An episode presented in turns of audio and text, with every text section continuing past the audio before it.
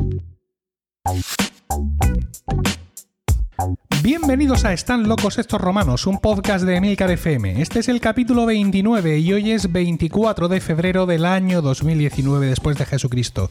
Toda la sociedad está alienada por la incultura, la chabacanería y la falta de sentido común. ¿Toda? No. El selecto grupo de oyentes de este podcast forman una suerte de aldea gala que resiste todavía y siempre a la estulticia de los invasores, conociendo con asombro y desvelo noticias y comportamientos ajenos que les hacen exclamar, como a aquellos irreductibles galos, una frase llena de ironía y sentido común. Están locos estos romanos. Yo soy Milcar y estoy acompañado por Dibujado. Buenas tardes. Hola, buenas tardes. Paco Pérez Cartagena, buenas tardes. Muy buenas tardes. Y José Miguel Morales, buenas tardes. Hola, buenas tardes. Eh, le da tu sum, inisque dicta, summi, indomum José Miguel ibimus. Ah, pues cuánto me alegro de que os guste estar aquí. Sí. En mi humilde morada. Estrenamos estudio. ¿Qué número tiene ya? Eh, No lo sé, era, era Juaniquilator el que llevaba el número de los estudios de, de Emilcar FM. Y ya no lo lleva, se da cuenta. Solo, solo me, me escribe y me para decirme que has pronunciado mal gear. Porque gear, Sí. marcha o gear, Sí, sí, sí. se pronuncia gear. Y yo siempre digo gear. Ah, Y, entonces, vale. y eso a él le sienta muy mal. Entonces él abandona todas sus obligaciones laborales para llegar a un iPhone. Y ya no sé qué voy a hacer más que lo pronuncien bien. No haberte ido, no haberte ido, haberte Claro, quedado. Haberte quedado. aquí. Porculator, ¿no? Sí, efectivamente. Ah, pues sí, eh, gracias. José No, Miguel, nada, a vosotros por por tu hospitalidad. Eh, antes de continuar, una fe de ratas. Dije en el capítulo anterior que eh, mi hija Isabel se había fabricado un eh, prodigio de Ladybug, en concreto de Rena no sé qué. Y mi hijo Emilio se corrió un berrinche tremendo porque él también se había hecho un prodigio y yo no me había dado cuenta. ¿Qué dices? Lo que pasa es que ahora que lo pienso, quizá hice bien en no decirlo. Ahora ya ha pasado un mes y lo voy a decir. Es el prodigio del lepidóptero. Ostras, es el malo. Claro, es que el lepidóptero lleva prodigio, que vamos a ver, Mm. ¿no? Podría haber dicho mucha gente. Entonces, bueno, aún así, yo a mi hijo le debo una corrección pública Sí, y señor. aquí, aquí doy. Corregido queda. Emilio Cuarto, cariño, ya lo he dicho, que tú también has hecho un prodigio, el de lepidóptero. Eh, solucionados problemas domésticos. Vamos a- Esperemos, esperemos. esperemos, ¿Cómo esperemos. lo Sí, que lo escuche porque él escucha otros podcasts. Te sale, tan, tan hecho mismo sale, esto, ya verás. Sí, sí. Eh, Él es más de podium, ¿no? Sí, dicho esto, como todos los hijos, te espera sí, en las escaleras del Senado. dicho esto, hay que decir que tenemos stickers, Oh, que es una forma muy cool de decir pegatinas. las pegatinas. de Tenemos pegatinas de estar locos estos romanos, ¿verdad? Son pegatinas de 5x5 eh, y es simplemente la carátula del podcast, con sus esquinas redondeadas, su camiseta y su canesú. Maravillosas. Y con el nombre. Sí, con el nombre y con el logotipo, efectivamente. Y eh, están hechas de una suerte de vinilo, con lo Mm. cual resisten las inclemencias del tiempo. Ah, Es decir, son IP66, por lo menos. yo no lo sé, pero si llueve, por ejemplo, si hayas en el coche para señorear por la autovía, Ah, ¿sí? yo soy un romaner, Ah, bueno. y te llueve, y te llueve porque vives en Lugo, por ejemplo, Sí. porque lo que es aquí, ah, netimeas, netimeas, porque no se te va a arrugar. Entonces no sabemos qué hacer. He, he- he hecho también pegatinas de Weekly. Weekly, como quizás sepáis, es mi podcast de pago, por así decirlo. Mm. Y mi mujer se ha reído de mí porque dice que me, que me van a costar más los envíos de lo que me han costado las pegatinas. Porque he Sí, prometido uno a cada suscriptor. Entonces a coger una pegatina estas minúsculas, meterla en un sobre, a la vengo aquí, a ver, la lengua, ponerle un sello, debes de saber cuántos céntimos, y, y escribir fulano de copas. Qué Argamasilla de Alba. Entonces, pues bueno, puede ser el proyecto de una vida. ¿Qué hacemos con las pegatinas de Romano? Sí, ¿tantos suscriptores tienes? Venga, hombre. De 300. Oh, 300. Sí. Mira, qué número. Aparte de los que de los complementary, quiero decir de los que estáis ahí metidos, pero que no pagáis porque no me da mi la gana, Ah, que sois vosotros. Los- quiero decir los de, Mil- los de Milcar FM, no solo, sí. no solo mis coleguitas del podcast, sino cu- cualquier otro. Entonces, ¿qué hacemos con las pegatinas? pues hombre, es que mandarle una a cada oyente con los miles de millones que tenemos. No, sí, no, no, no podemos, tenemos 3.000, No, no. 2.500, 3.000 oyentes. Sí, claro. Y en. Weekly, como me pagan, pues los tengo identificados. Pues tengo- Y tengo las direcciones de muchos, pero aquí, ahora. Algo tendrán que hacer para que le mandemos 10 o 12. Y no, las, y no las quitemos de medio pronto. Claro. Que se agrupen. Ah, mira. que se- como, las agru- como las agrupaciones locales. ¿no? Eh, Romano Sur, por ejemplo. Romano Centro y todo ese sí, tipo de cosas. claro. Digo, Mire, sí. yo le puedo dar una A un oyente que Sí. lo veo en el parque, que es Saúl. Vale, perfecto. Saúl lo he visto yo hoy justo después del concierto de En Familia. Ah, Que ha estado muy chulo el Peter Pan. me, lo, me lo dijo que lo iban a hacer y va a estar muy Correcto, venga, pues 2.499 nos quedan una vez descontado Saúl. Venga. que también. Que lleva, saludo a Saúl pega- que también lleva pegatina de Wiggly, por cierto. Ah, De mi primo Hugo me encargo yo, no hay Sí, problema. sí, ah, sí. venga, vamos. Esto no, escucha, si seguimos así, con este ritmo, no y de mi amigo Fernando y de mi amigo, este, ¿cómo se llama? Oh, tío, Jesús, Jesús, que me había quedado en blanco. Hola, Jesús. También me encargo yo. Bueno, es que cosas, sí, hay que- hay que- ver, tienen que hacer algo para que nos hagamos el esfuerzo de mandárselo. Claro, Sí, no. querría algo más dinámico. Claro. Que entre- De vosotros, ¿no? Quiero decir, Pero aparte, te va a ahorrar sello. ¿Qué quieres que.? ¿Qué más se puede pedir? no sé, podríamos convocar una meetup. ¿Una cual? Ah. Sí, una reunión a nuestros pies que nos adoren, por ejemplo. Vale. Que vengan a adorarnos. Y, aquí, nosotros, ¿no? y nosotros mm, soltamos así las pegatinas. Ah, Derramamos. Que la gente venga, que la gente Es- venga es- ese día grabamos aquí. que venga desde Segovia la gente en coche conduciendo esas seis horas para, llevar- Joder, de Buenos para llevarse, Aires, para llevarse una pegatina. ¡Ah! La tengo, por fin. Me ya, vuelvo pues, a Segovia otra vez. En el tierro de la sardina, lanzarlas en el tierro de la sardina, Tampoco subirnos a un carro, Sí. Va, ¿los va a ser igual. ¿no? Y el día siguiente a votar. No, no el día siguiente. El día Sí. siguiente, sí, señor. Que me ha puesto Pedro el día del concierto de Marnofler en Madrid, me ha puesto las elecciones. ¿Te crees que hay derecho? No. No A, a. Pedro no le importan las, tradiciones y lo que nos gusta a los Joder, todas las españoles. entradas compradas. conciertos de Marnoffler. Bueno, pues vota por correo. Y si me eligen mesa, ¿qué? Ah, Claro. eso sí. Tenía preparada la respuesta. Eh, Que todo el mundo me dice lo mismo. Claro. Bueno, Pues sí, tienes pues un sí, problema. este tienes un problema, efectivamente. Vaya. No obstante, yo me ofrezco a irme con tu hijo al concierto de Mark Norfred. ¿Ves? Resuelto un problema. Mientras tú eh, estás ahí con la cosa de los derechos Cumpliendo con la fiesta de la democracia. Mm, Ahí, ahí, ve, ve dándole vueltas. Venga. Bueno, dado que no se nos ocurre nada, que se les ocurra a ellos, a los Eso, oyentes. Alguna cosa por Twitter, algún No, comentario. no, en el blog, en emilcar.fm Ah, barra romanos loco. Voy a andar yo por Twitter por ahí buscando, no. Sí, Que ¿no? lo pongan ahí a ver, Un hashtag. a ver qué ideas se les ocurre. El que ponga una Romance. estrella, el que ponga cinco estrellas en, en iTunes Sí. a partir de ahora y el que haga un comentario en, en el, en el podcast. En Pero eso el- es simonía. Sí, lo sé, pero como no soy católico me da igual. Ah, Ya, pero es que el que pone las estrellas luego tiene que decirnos que ha sido él, porque no hay forma que nosotros lo identifiquemos Bueno, directamente. pues que lo ponga. Hola, soy tal y me gusta mucho tu podcast. Me llamo fulanito de tal y ya está. Ya, pero no, Y solo pongo este comentario por las pegatinas. efectivamente. Ah, bueno. No, a ver, que la gente vaya al- a los comentarios de, esta, de este capítulo Sí. en el blog, en emilcar.fm barra romanos locos, Sí. y que nos ponga ahí una idea ingeniosa sobre qué podemos hacer con las pegatinas. Venga. Vale. ¿Vale? Y luego ya eh, Dios proveerá. Y harás como conmigo. O el de mi Urgo proveerá. Sí, y al final me iré yo con, con tu hijo al concierto. ¿Vale? Venga. Vamos a hablar eh, entonces a leer las reseñas que hemos tenido en los últimos días. Dice, podcast entretenido.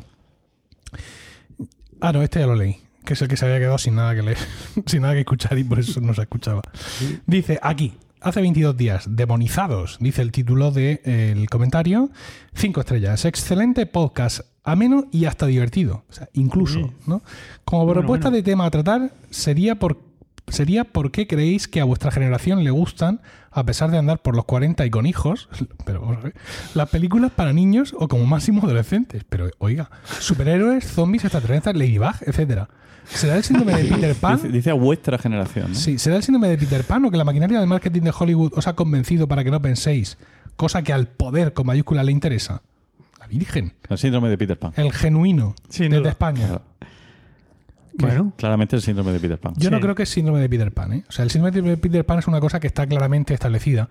Y los cuatro aquí tenemos familia, trabajo e hipotecas. Sí. Pero si lo decía por no entrar en lo otro, el Ah. tema del poder y no sé qué. Uf, qué pereza. Es simplemente que nuestro entretenimiento es distinto al de otras generaciones. Con nuestra edad, mm, los hombres no estaban grabando podcast. Pero, estaban oye, jugando al dominó. A ver, una cosa. Aquí Aquí leía el- novelas de Marcial La Fuente Estefanía. El único que lee Lady, que ve Ladybug con fruición es Emilio. Los demás no, no Efectivamente. es eso. No, De- Yo lo veo porque no para arriba. remedio. Peli de superhéroes pocas. No, yo sí veo Belly de superhéroe, me Claro. gusta mucho. Yo, yo pocas también. A ver, Bueno, tu- tus gustos, tus gustos sí, vuestros gustos, vosotros dos, José Miguel y Paco, sí son más clásicos, pero es habitual reconocer que nuestra generación, más o menos los que están ahora mismo, hoy por encima de los 40, Pues sí, leen, Yo porque me leen entretiene. cómics, novelas gráficas, Yo porque me como una me cosa, divierte. digamos, Pero- que no se entiende como un entretenimiento de niños. Cuando mis No, hijos eran pequeños iba con ellos al cine y algunas estaban bien y me gustaban. Claro. Yo recuerdo... A mí me entretiene. Recuerdo Kung Fu Panda, que me reí mucho. Eh, Wally, que me encantó. Hombre, Y- Wall-E es que es muy buena. Y dos o tres más que están Hombre, muy bien. Pero no sé, porque hay momentos que tienes que entrar por una por una puerta. Ajá. Bueno, y el siguiente comentario dice viral, o mejor dicho, viral. Viral. Porque son cinco estrellas y es Félix Montelara desde los Estados Unidos que nos dice This Castilian podcast from Spain is excelente and recommended. Excelente. Excelente. Ah, Qué bueno. Félix es el eh, creador y eh, preboste de los Latin Podcast Awards. Anda, por eso. ah, amigo. Entonces, eh, los Latin Podcast Awards son unos premios de podcasting para podcast de habla hispana y nosotros hemos, nos hemos presentado para ser nominados. Entonces, tú te presentas, tal, presentas tus credenciales y hay un comité que te evalúa a ver si esto es un podcast serio o son una banda de mangufos.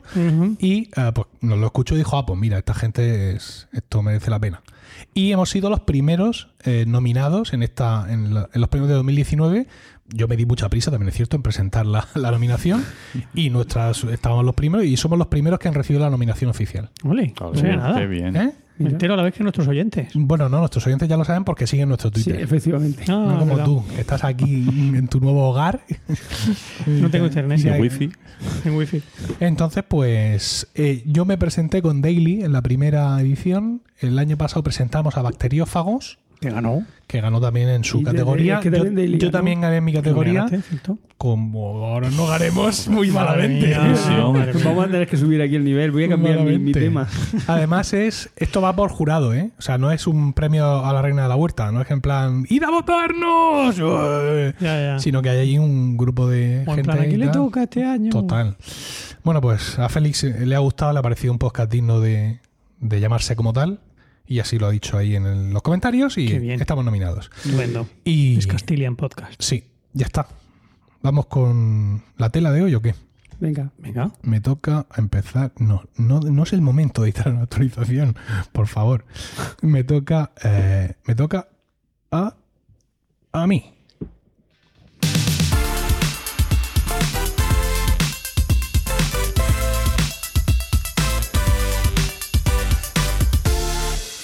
Frenético, mi jingle. ¿Esto ha sido siempre? No, este es el de Es el- el el del de Daily. Daily. Este es el del Ah. Daily y creo que me lo puse por primera vez en el capítulo anterior que tú no viniste y no lo has escuchado, por lo que. Sí, lo he escuchado. ¿Sí? Lo estuve escuchando el otro día. Escucho cuando todo lo de Entonces, lenguaje y lo de... Bueno, pues es el mismo.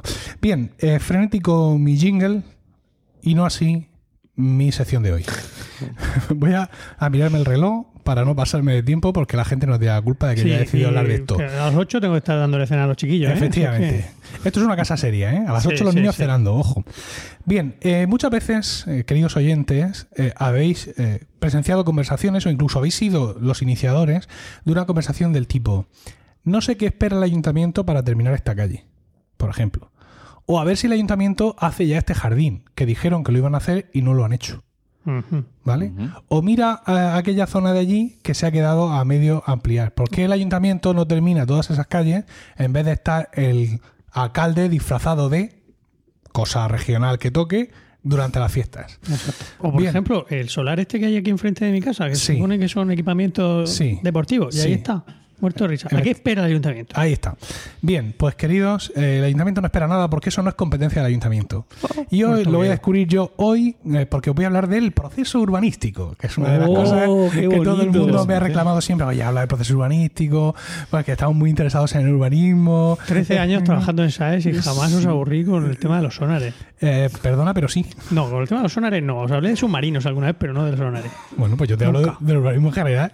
Bien, ah, antes de empezar un disclaimer para arquitectos que nos escuchan, que sé que hay varios, en concreto tres por lo menos, y eh, otra serie de individuos relacionados con el urbanismo. Eh, voy a hacer la sección un poco abreviando. Voy a cuñadear en algunos momentos porque tampoco es cuestión de que la gente se haga un máster aquí. ¿Vale? Y luego también hay otra cuestión y es que el urbanismo, al igual que la risa, va por barrios. Entonces hay cosas del urbanismo en Murcia que pueden no ser las mismas que en Valencia o que en Monforte de Lemos. ¿Vale? Dicho lo cual, ¿Cómo funcionan las cosas? Grosso modo. Venga, existe lo que se llama el Plan General de Ordenación Urbana. Primeros bostezos. Dios José, Dios José se quita las gafas. Los auriculares. Implora a dioses que no creía tener. El Plan General de Ordenación Urbana es como un, como un gran bosquejo, ¿no? Quiero que mi ciudad sea así. Se coge el plano del. Sí, se coge el plano de todos los dominios y pinta grandes círculos de colores. Y dice esto urbano, aquello industrial, esto, esto protegido, esto, bueno, esto ya veremos lo que hacemos con ello. Mm.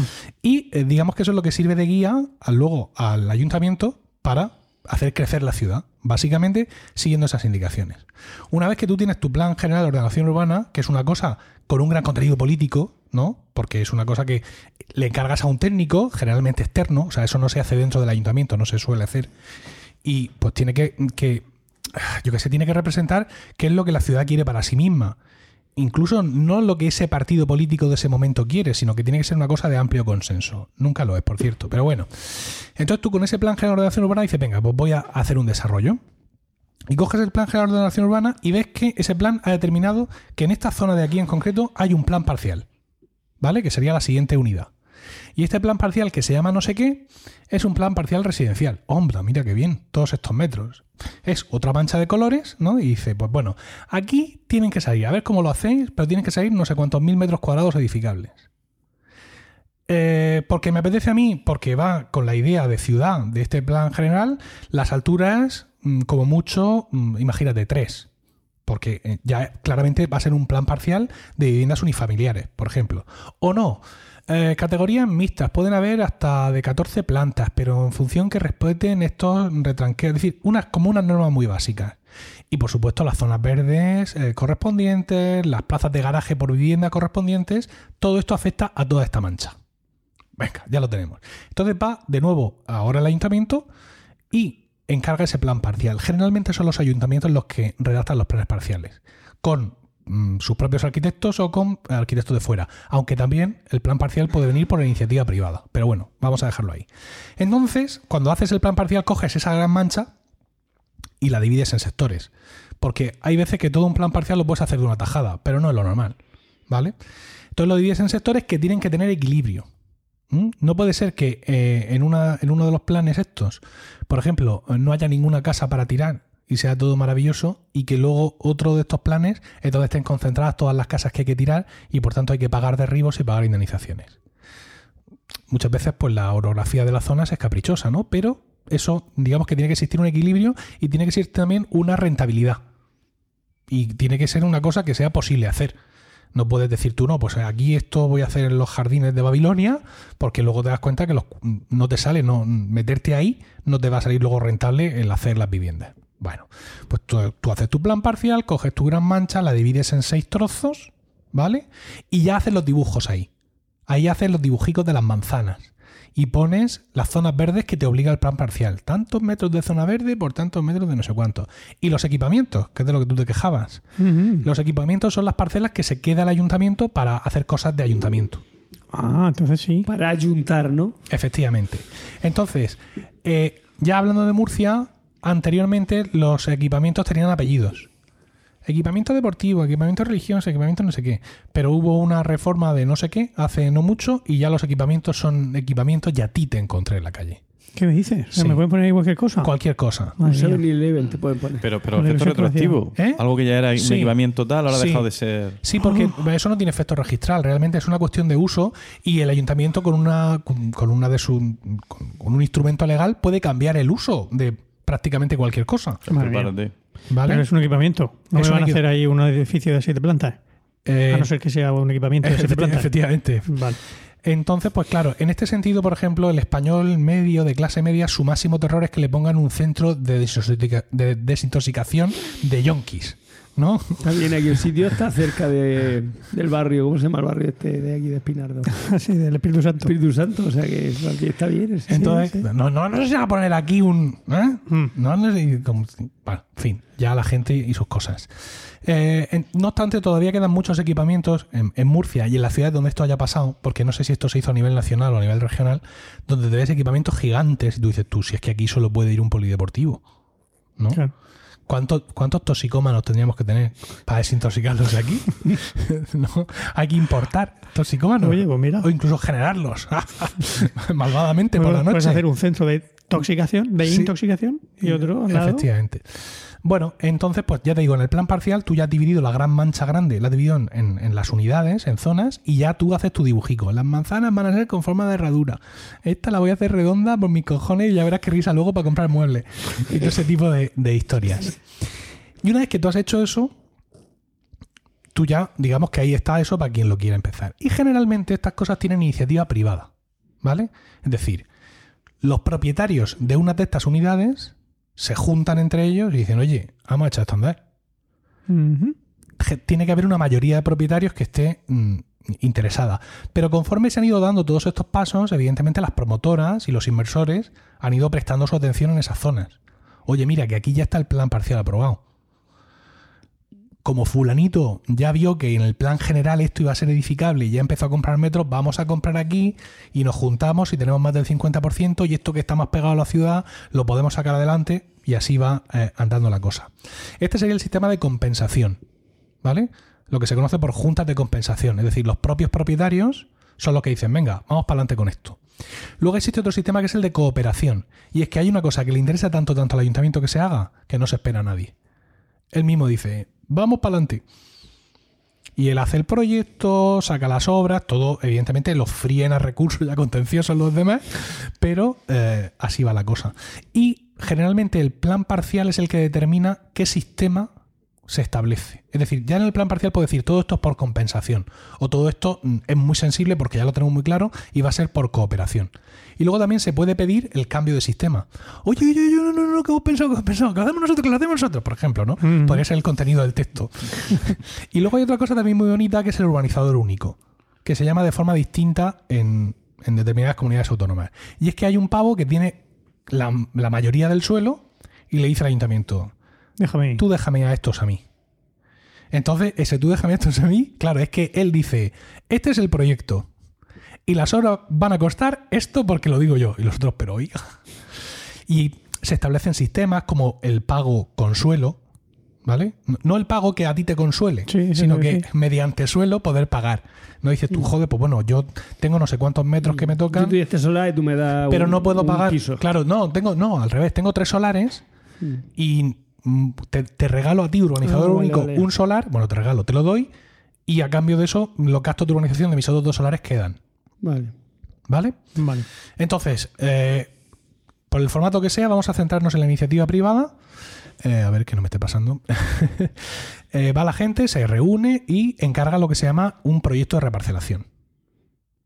Que es el que dice, bueno, como ya tenemos aquí estos dibujitos de las manzanas y de los jardines y de todo eso, vamos a ver quién se queda eh, las parcelas, evidentemente. Entonces, si yo tenía, por ejemplo, si es un polígono, una unidad de 50.000 metros brutos, y yo tenía 10.000 de esos metros brutos porque era un gran propietario, pues a mí ahora me corresponden 5.000 metros edificables. ¿Tampoco? Sí, tampoco. Generalmente la proporción es del 0,60 y luego aparte tienes que dar el 10% que se lo regalas al ayuntamiento. En suelo edificable, no en equipamientos, ¿eh? En suelo edificable. Y encima no paga gasto de urbanización. Qué bueno. Sí. Entonces el proyecto de reparcelación es el que dice que como tus 10.000 metros originales estaban aquí, aquí, aquí aquí, pues ahora los 5.000 que te tocan están en aquella manzana, en esta y en esta con tu cuñado Antonio. Y aparte, esta casa que tiramos cuesta tanto tirarla y hay que pagárselo a este señor que además es dueño de suelo. Y aparte, a ver que mire, ah sí, hay realojo. Resulta que tenemos que hacer un edificio por aquí, entre todos, para todos estos que vivían aquí Su casica de la que vuelta. quieren seguir viviendo aquí, con su indemnización que les damos por tirar en las casas, se pagan el piso aquí porque tienen, digamos, por derecho de arraigo. De arraigo, ¿no? De- para que puedan seguir viviendo por la zona. Todo esto, pues sube y baja, por así decirlo, hay muchas mm, variantes en todo esto. Y finalmente, pues se llevan los proyectos al ayuntamiento, se van aprobando, hay recursos, esto sí, esto no, tal. Y finalmente, pues tienes tus proyectos aprobados. Y aquí se crea un momento peligroso. Porque una vez que tienes el proyecto aprobado, eso significa que tú ya has transformado las parcelas antiguas en parcelas nuevas. ¿Mm? Es decir, legalmente ya no son todos los huertecicos que hay ahí. Ahora ya son aquellas manzanitas que estaban dibujadas en el proyecto. Aunque físicamente no existan todavía. Entonces tú vas, el ayuntamiento, una vez que te ha aprobado el proyecto definitivamente, lo manda al catastro y luego tú vas el proyecto y lo llevas al registro de la propiedad. Con lo cual, en los dos registros que existen en España han dejado de existir las huertas y ahora existen las parcelas nuevas, ¿no? Las manzanas nuevas para hacer los edificios. Y entonces viene la crisis. Viene la crisis y tú que ibas a empezar ya a hacer tus horas de urbanización y a construir tus edificios, no puedes hacer nada. Porque no hay duro. Y durante- te presta un duro. Y durante 5 o 6 años, la realidad que hay en los registros no corresponde con la realidad física. Y te envían para pagar un IBI de una cosa que no existe. Y te piden que limpies una parcela donde hay un señor viviendo. Pero bueno, esto ya es otro cantar. Básicamente, si la cosa va más o menos bien, comienzan las horas de urbanización, se hacen los derribos correspondientes, se pagan las indemnizaciones o se compensan, porque hay veces que al propio que le tiras allí una cosa tiene también su parcela y también tiene que pagar su parte de los gastos de urbanización. Claro. Y vas haciendo tu obra e incluso se pueden hacer las horas de edificación al mismo tiempo. Pueden convivir. Porque cuando tú vas a pedir una licencia de obra, en unas circunstancias de estas, te exigen un aval, como a todo hijo de vecino, pero claro, el aval que te piden a ti es un aval por el importe total que te toca pagar de las horas de urbanización.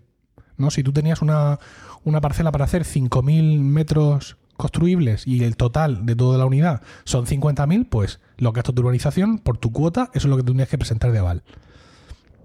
Pensando en que te largues y dejes las horas a medio o sin hacer. Y entonces, pues ahí pueden convivir, se pueden ejecutar al tiempo las horas de urbanización y las de edificación, lo cual pues crea lazos entrañables entre los obreros, os podéis imaginar. O sea, en, en- a- en su- ha habido gente que lo ha descrito como Vietnam. No, no, agresiones físicas, sabotajes, eh, entre las empresas que ejecutan la obra de urbanización y las que ejecutan la obra de edificación. Qué peligro esa grúa, ¿no? Que se desvía a 20 Porque- metros y deja caer un... A nivel de despacho todo está muy bien, pero conforme vas bajando, la cosa se va poniendo más chunga. Y ha habido zonas eh, donde ha habido mucha tensión, ¿no? Por así decirlo, en el día a día. Pero bueno, al final, pues todo ha ido bien. Esto es interesante, el tema de la urbanización y la edificación, porque hay veces que están muy, muy relacionados. Por ejemplo, hay veces que, eh, porque viene así es- prescrito en alguno de los documentos que he citado, o en el plan parcial, o en el proyecto, o en la ordenanza, no sé qué, el sótano de tu casa lo puedes meter debajo del jardín, De algún jardín público. Si no entero, un trozo. O lo mismo, hasta entero. Todo depende, digamos, de las ordenanzas.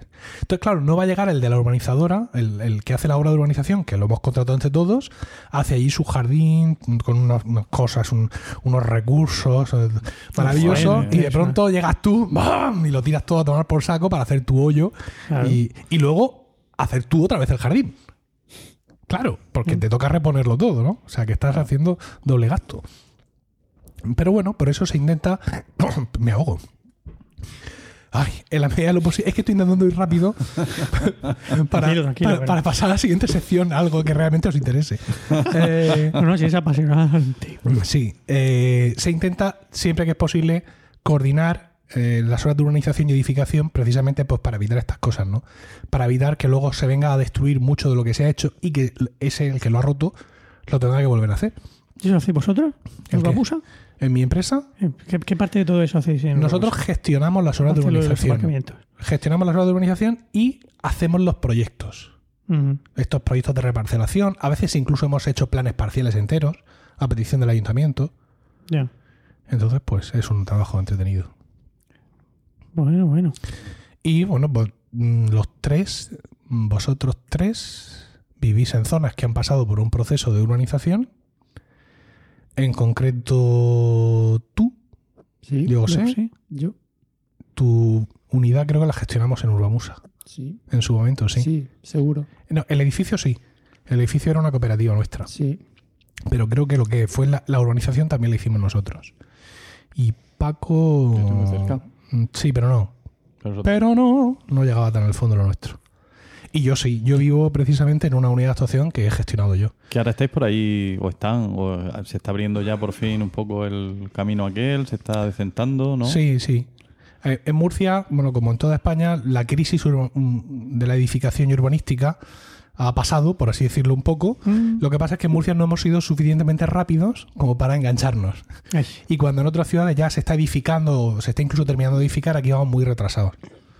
Yo no voy a decir que sea porque los procedimientos del ayuntamiento son increíblemente lentos y, y- No lo vas a y- decir. y lo demoran todo. Yo no lo voy a decir. Vale, vale. ¿Vale? vale. Pero sí, como bien comenta Paco, ahora mismo no solo nosotros, sino otra gente está volviendo a urbanizar y se está empezando a edificar, pero esto es ya la cola del cometa, ¿no?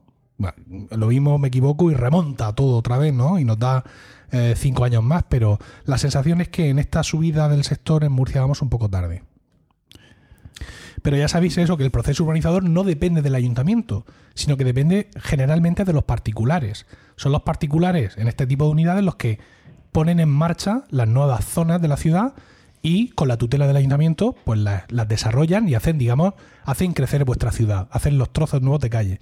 Destruyen la huerta. Sí, y el ayuntamiento, el ayuntamiento que se lleva, por así decirlo, pues se lleva las parcelas de equipamientos para colegios, instalaciones municipales, jardines, etcétera, etcétera, etcétera. Y el 10% luego bien. el 10% del suelo edificable. ¿Qué hace el ayuntamiento con eso?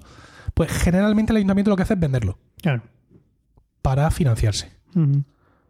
En alguna ocasión construye un edificio Un edificio de, de viviendas, sí, y lo suele destinar a operaciones, digamos, de realojo. Como he, he mencionado antes, que a la gente que vive en la zona se le, Sí. ven- se le vende un piso. Hay veces que los realojos no están tan puestos así. Y que hay re- realojados que sí, que tenían prometido un realojo, pero no en su misma zona. Entonces hay veces que los ayuntamientos, pues, en algún sitio estos, pues construyen un edificio para recibir a esa gente. Y bueno, pues esto es lo que hay. Me, estaba acordando mucho del la fa- el famoso proyecto plan del barrio de la paz. Eh, que, que eso no sé en qué, cómo está, si sigue vivo, si... ha resucitado. Estaba muerto y ha resucitado. ¿Mm? Sí. El- lo del barrio de la paz es una cosa curiosa, Aleluya. porque hay, otra, hay otro formato de todo esto que son los planes especiales o los estudios de detalle. Que es cuando se le hinca el diente a una zona que ya tenía muchas viviendas o etcétera y hay que modificarla. Yo ahí no tengo experiencia, así que no te puedo dar más luz sobre el tema.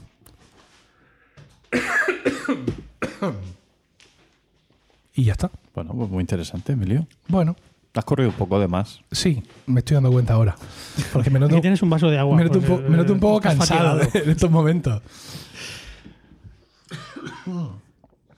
Es que, claro, esto es mi trabajo del día a día y es un tema que por lo general me apasiona, afortunadamente para mí, porque si no, imagínate todos los días con esto. Y hay veces que lo cuentas a la gente y te y flipan, ¿no? O sea, no sabía que esta parte del mundo funcionara así. Y hay otras modos que la gente le de dice que está muy bien, ¿no? Y, no haces nada más en tu empresa, es solo eso. Y bueno, pues quería compartir con vosotros esta parte de mi labor diaria. Muy bien, Emilio, muchas gracias. Ha sido maravilloso, Es una anfitrión excelente. ¿verdad? Bueno, pues entonces, dicho todo esto por mi parte, y si siguen habiendo oyentes ahí, vamos entonces a la parte que espero que sea mucho más entretenida de Diego.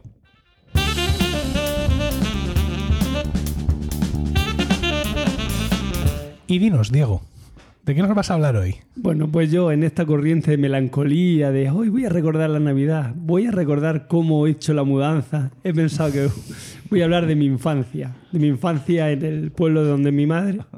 No sé si nombrar el pueblo, pero bueno, sí, ¿por qué no? Eh, mi madre es de, es de un pueblo que se llama Turre, está al lado de Mojácar, un pueblo turístico de Almería. Y bueno, Turre mm, no es tan turístico. La gente, los, los habitantes de Turre son gente campechana. No va ni el lagarto de Jaén.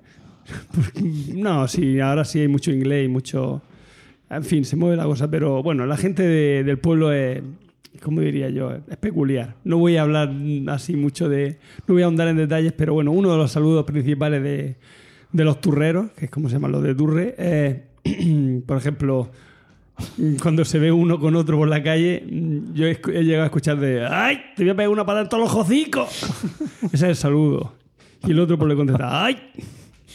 Y, en fin, son así. Ya se ve que, que la Real Academia y ellos pues están un poco peleados. No, pero hay, hay de todo, vamos. O sea, quiero decir que también habrá gente culta y importante.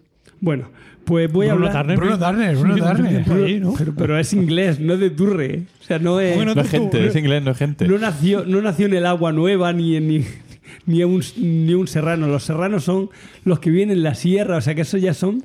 O sea, está Turre, Turre, Turre capital. Turre capital, y luego están los serranos. Ah, eso es serrano.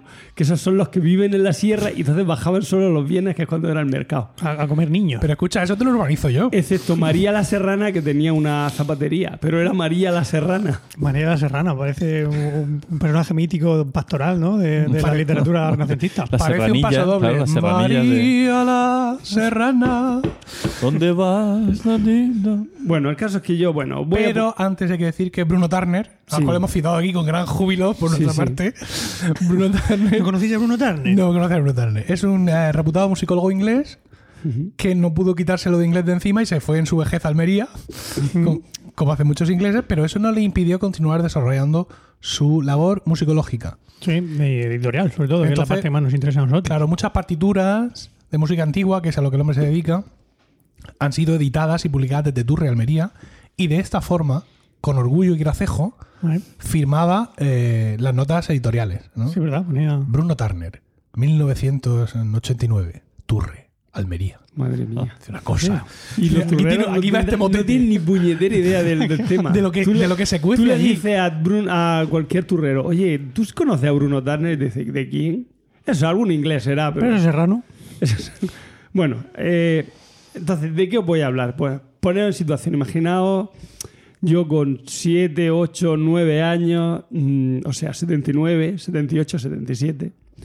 Y estoy. Sí, pero Ah, yo, vale, vale. yo nací en el 70. Que sí, ¿vale? que sí, no, vale. Entonces yo estoy mm, yo estoy cenando, bueno, y de repente suena na na na na na na na na na na Manuela. ¿Vale? Así en todo el pueblo se oye así. Y entonces yo le digo a mi abuela, "Mm, abuela, dame el postre que va a empezar el cine. O sea, el cine, mm, para decir que se ha abierto la taquilla, te ponían música de Julio Iglesias. No, mira. Grandes éxitos de Julio Iglesias. Qué grande. Manuela, Gwendolyn. Entonces, claro, todos los del pueblo escuchaban la música así, porque le ponían unos super altavoces. Y entonces ya sabías que se había abierto la taquilla, entonces ya te ibas para allá. Yo mm, tengo recuerdo, o sea, desde que tengo uso de memoria, me refiero de ir al cine, yo recuerdo que a 6 duros, o sea, 30 pesetas, o sea, en euros, ¿cuánto? No. Eh, eh, 30 eh, pesetas en euros. Yo qué sé. Eso era lo- lo 18 duro cada- 18 céntimos. 18 céntimos. sí. A Cada 18 céntimo. céntimos de euro ibas al cine. Eh, ¿Cómo ibas al cine? Pues tú mm, mm, al mediodía te ibas al bar de Frasquito Baraza, que estaba. Y allí estaba la cartelera y te decía lo que te iban a poner. Y te ponía así, pues tú, digamos, te ponían pues, las fotos de, de- la película. Entonces tú decidías si te gustaba o no, iba a tu padre y decías, papá, esta noche voy a ir al cine. Vale, hijo, pues estaba muy bien porque... Pero es para, es para todos los públicos, porque también te ponía todos los públicos, 14 o 18. Si era 18, no, ni, ni se te ocurría pedirlo. Claro. Si era 14, a lo mejor, mira, es que quiero ver esta película. Entonces iba tu padre o tu madre, o veían la cartelera. Estás cogido al micrófono como si fueras bono, pero me Sí. estás hundiendo al respetarle, porque no paras de dar golpes. Ah, Ah. te, ha- te has saltado, has sido rápido, ¿eh? En una cosa, y es que seguramente nuestros oyentes más jóvenes no saben que cuando se anunciaba el, el cine eh, antiguamente en los pueblos, había como una vitrina, que es lo que tú has Sí, mencionado. sí, sí. Entonces, no solo te ponían el cartel del cine, sino que te ponían como un, un- una- un set de fotos, de fotogramas Sí. de la película, ¿no? Eran en una, una especie de A4 apaisado, puede ser, que tuviera ese tamaño. Sí, sí. Tú, sí. tú no te acuerdas, José. Sí, ¿Tú, Paco? sí, he visto algunos. No me acuerdo, pero el tamaño no me acuerdo de eso. Sí, eran. Entonces, teni- tú veías ahí unos cuantos fotogramas de, de la película, además con su faldón, con el título de la película Sí, sí. y tal, y eso ven- le llegaba al cine como material promocional. O sea, no solo el cartel, sino también esos fotogramas. Y eso es lo que tú mencionas de esas fotos de la película, eran, eran eso. Claro. Entonces tú te ibas allí, o sea, quiero decir, yo, tú te ibas y le decías a tu padre, oye, mira, es que es para 14 años. Entonces ya, tu Ahí, padre y tu madre decidían, veían a ver cómo El iba niño la tiene cosa. 8, bueno, yo creo que... En Entonces, fin. pero espabilaico. No, pero es que depende. Es que, por ejemplo, de 14 años podía ser una de Bud Spencer y Terence Hill. No, no, no, esa es todos los públicos. Esa era para. Ah. que voy a hablar de ella. claro, es que me tocaba en el rango. Bueno, el, ah, el cine de Turre, digamos que mm, la familia Baraza, que era la que lo regentaba, obsérvese que en el mismo Vale, el bar, bar era también, ¿vale? Digamos que eran, eran un poco agarradetes a la hora de, de- de pagar películas. Entonces, por ejemplo, allí Star Wars, por, por, por allí Star Wars no pasó No. ni, yo qué sé, ni Star Trek, ni, ni grandes que empezara por películas. Star, no, pues yo creo que Rocky, Rocky creo que tampoco. O sea, la- lo- la- los blockbusters de la época no, no, no pisaban. Entonces, ¿qué películas veía yo allí en el cine?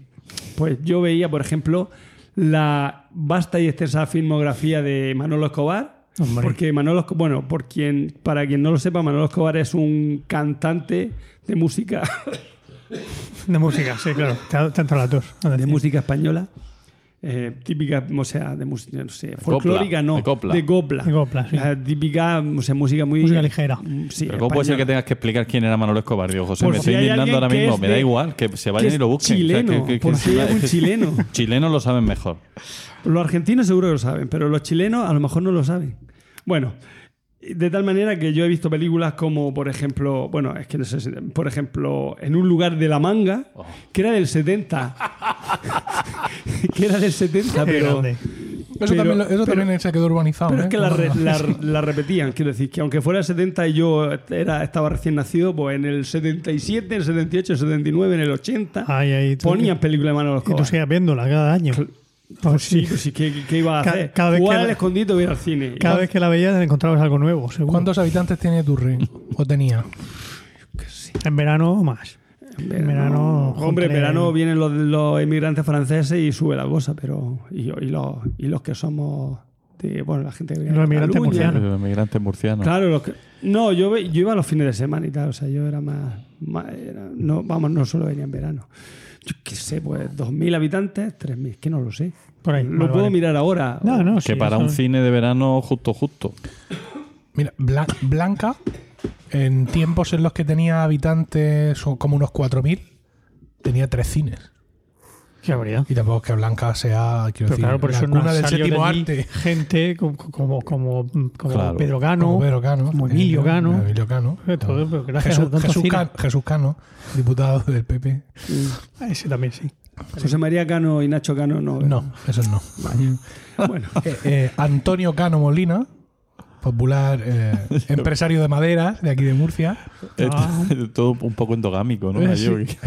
Es que somos gente humilde, Paco. Sí, sí, y sí, con sí. un par de apellidos para todos, Ya veo. ya nos resolvemos la historia. No cuento el chiste de... A ver, ¿Ah, lo cuento? pues no lo sé. El de que hay una hecatombe nuclear Sí. en, en Blanca. ¿eh? y aparece por allí un tío, el único superviviente. Se cierra el telón. ¿Cómo se llama la película? El último Molina Cano. Dios mío. Eso Ese se te ocurre a ti. chiste, No, no, ese no. chiste lo han hecho los de Barán Seguro. o los de Cieza.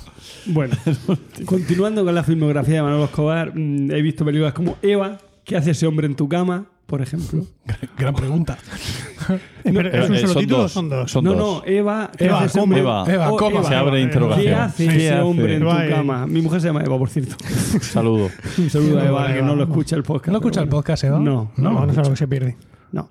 Bueno, eh, la mujer es un buen negocio Coño. y ya un pequeño micro escarceo en el destape en Préstamela esta noche. Se ve una chica en bikini. Sí. Yo no sé si. Bueno, junto con Manuel Escobar estaba el, el gran, el gran. el gran actor Pepe Garisa, que no sé si lo Hombre, recordáis. Pepe Garisa, claro un que señor sí. con su No bigotillo, es. Sí, sí, sí, sí, gordito y tal. Bien. Donde hay patrón o Alejandra Monamur. Y ya la última que hizo, que es ¿Dónde estará mi niño? Que. Ah, no, tienes otra. Todo es posible en Granada. Que esa también me acuerda de Todo es posible en Sí, Granada. Granada me suena más, sí. Pero no has dicho viva el vino en las mujeres. No está viva el vino de las mujeres. a ver. Es que ¿No lo esa, no, era, esa era Blockbuster. Esa era demasiado cara. Escobar. ¿Y dónde está Era mi carro? cara para, para el cine Turri. ¿Dónde estará mi carro? Que no, que no. Está el Pues padre claro. Manolo, que de esa también me acuerdo. Pero esa es del 67, no había ni nacido. Bueno, No. la verdad es que la peli a lo mejor no se ¿Dónde llama así. Cantaba? No se llama. cantaba Claro. la canción, pero es posible que la peli no se llame claro. Te voy a dar esa. Pero infórmate. Pues mira, tengo Los Guerrilleros, Mi canción es para ti, Un beso en el puerto, El padre Manolo, pero ¿en qué país vivimos? Relaciones casi públicas, Juicio de falda, En un lugar de la manga. Juicio me de debes, faldas. un- me debes un muerto. Entre dos amores. ¿Me debes un qué? Me, Un me muerto. debes un muerto. Un muerto. Eh, Un muerto, un muerto. eh, ¿Te das cuenta que es el mismo estilo de, de titulación que años más tarde heredara el cine porno? Fíjate. ¿sabes? Puede ser. Me has hecho perder el juicio. Ensalada de pepino en colegio femenino, todas estas Los cosas. niños están- vienen de Marsella. Se ve ahí, se ve ahí como una tendencia, ¿no? Sí, o sea, hay una evolución. a esa gente, po- podemos decir, a esa gente que pone esos títulos, los grandes estudios norteamericanos les desplazaron, ¿no? Queremos que trabajéis para nosotros. Entonces se vieron arrinconados a la industria del porno y tuvieron que seguir desarrollando allí su talento. Esto da para En el fondo documentar. eran poetas. Sí, me estaba acordando de. ¿Sabéis que Vox estaba hablando de. Bueno, no sé, alguien del tripartito del, de derecha de ahora hablaba de hacer una película sobre Blas de Lezo. Sí, Ah, ¿eh? sí, sí, sí. Y hay alguien dijo en Twitter: La veo, una peli porno. De porno gay. Blas de Lefo. Menos mal que. No, pero Black de Lezo merece una película. ¿eh? Merece Sí, una sí, sí, no, no. dos y tres. Una sí, serie, una sí, serie. sería solo por el chiste. Pero además con, una- Pues- con un actor chungo, ¿eh? Con un actor de estos mm, canalla, mal encarado, una En cosa España así no lo hay. agresiva. Pero la de Por porno de gay también molaría. Bueno, Bueno, sí. Continúa, de lo- José. A los que les guste el porno gay, pues que entren a evaluar. Bueno, en- am, dentro de- del, set- del, ar- del séptimo arte, otra de las películas que yo solía frecuentar eran las películas de pajares y excesos. Hombre, No, no puede faltar. Los vingueros, los energéticos, yo hice a Roque tercero. esa la vi hace poco. Yo hice a Roque III la vi hace poco. No ha perdido ni un ápice de su mensaje original. Sigue vigente. Te ponían yo hice a Rocky tercero, pero no te pusieron Rocky. Rocky 3, ni Rocky No. 2, ni Rocky 1. Así que no, así no- no- se podía entender. En fin, esas eran películas así medio que se veía alguna teteja por ahí suelta. Sí. Y de. Bueno, tenían su gracia. A mí me dejaban verla, no sé por qué. pero- Ya, ¿eh? Hombre, ya Al principio creo que no, pero ya después, con el tiempo, yo creo que ya mi padre vio alguna y dijo: "Es Total, pues si era una teta tampoco pasa nada, que se ría el muchacho. Pues ya te digo. Bueno, creo, o sea, recuerdo como película que yo vi allí en el cine de Turre y que me causó gran impacto, ah, La isla del Doctor Moró con Ah, Marlon uh, Brando. sí. Muchacho. Bueno, Pero esa sería para mayores no te de tenían que haber 18. dejado ir. Ya hablaré yo con tu padre. No, no, pero yo la Bueno, vi. ya llegó tarde, pero. No, no, ya, no, no, yo la vi y me, me causó gran impacto. Pues no no, me extraña. Me gustó, pero me gustó, me gustó.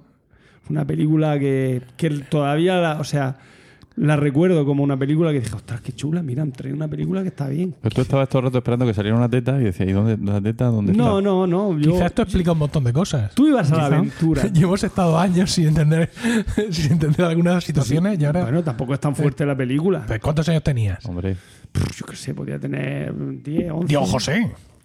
Dios, Dios, Además- de, además de los de antes, ¿eh? No de los de ahora. Ya, bueno, yo por ah, eso, por pero- eso mismo, porque perdona, eran los de pero- antes, que perdona, no, pero las no la películas de los con- 80, si las ves ahora, son totalmente. mm, ¿Cómo se llama esto? Son políticamente incorrectas. Son súper cruentas. Sobre... Sí, pero nosotros estábamos, precisamente nosotros estábamos como niños de 10, 11 años, estábamos sometidos a muchos menos estímulos externos y éramos más sensibles. Y se suponía que esas películas no nos dejaban ver. No, yo creo que es al revés, estábamos menos protegidos y por tanto tampoco Sí. te lo tomabas todo tan De- la tremenda. De hecho, todavía recuerdo. que es otra forma de ver las cosas. Todavía recuerdo de mi infancia en, en el, el nuevo Morales Meseguer, antes era la Resaca Vieja. Sí. Y allí había como un pa- había como un jardín, eso era como una selva en Sí, Alegre. total. Y nosotros jugábamos allí.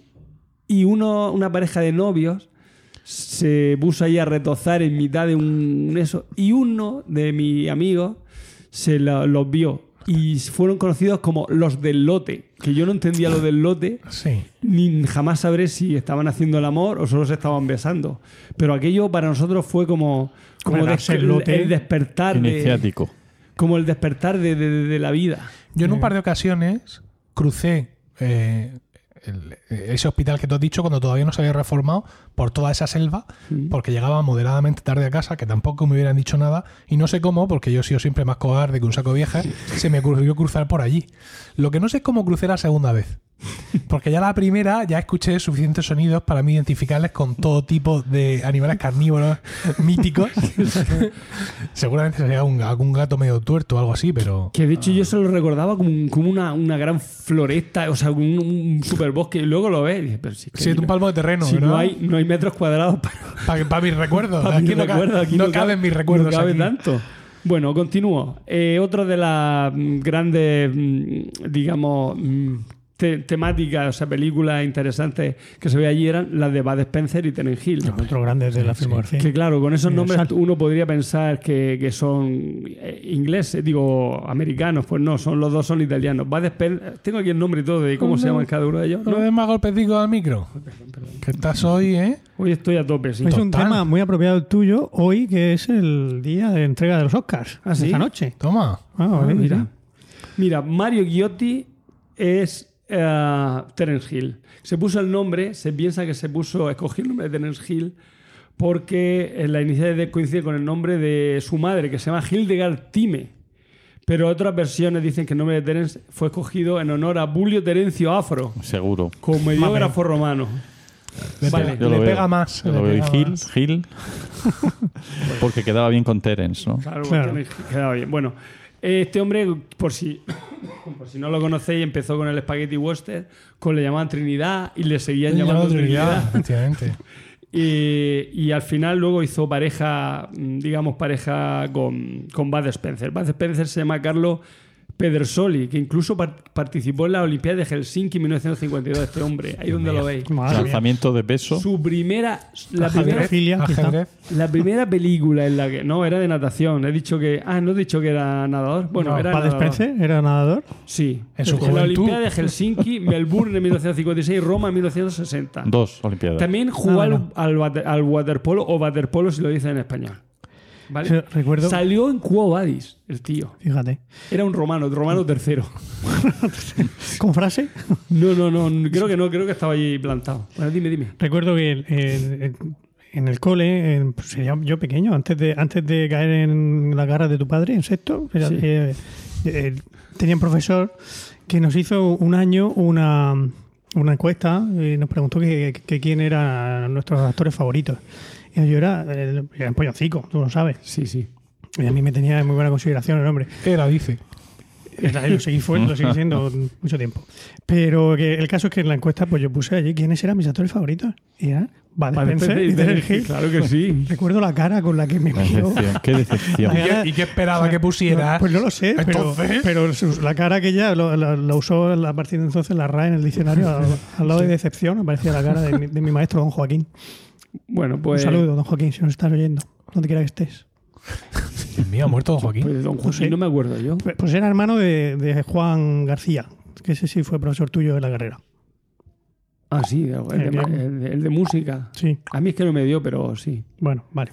Continuemos. Ah, hermano Juan García. Pues no. Sí. Bueno, pues a lo que íbamos. ¿Quieres que paramos el podcast y llamas a tu padre No, no, no, no. no, no. para preguntarle por don Joaquín?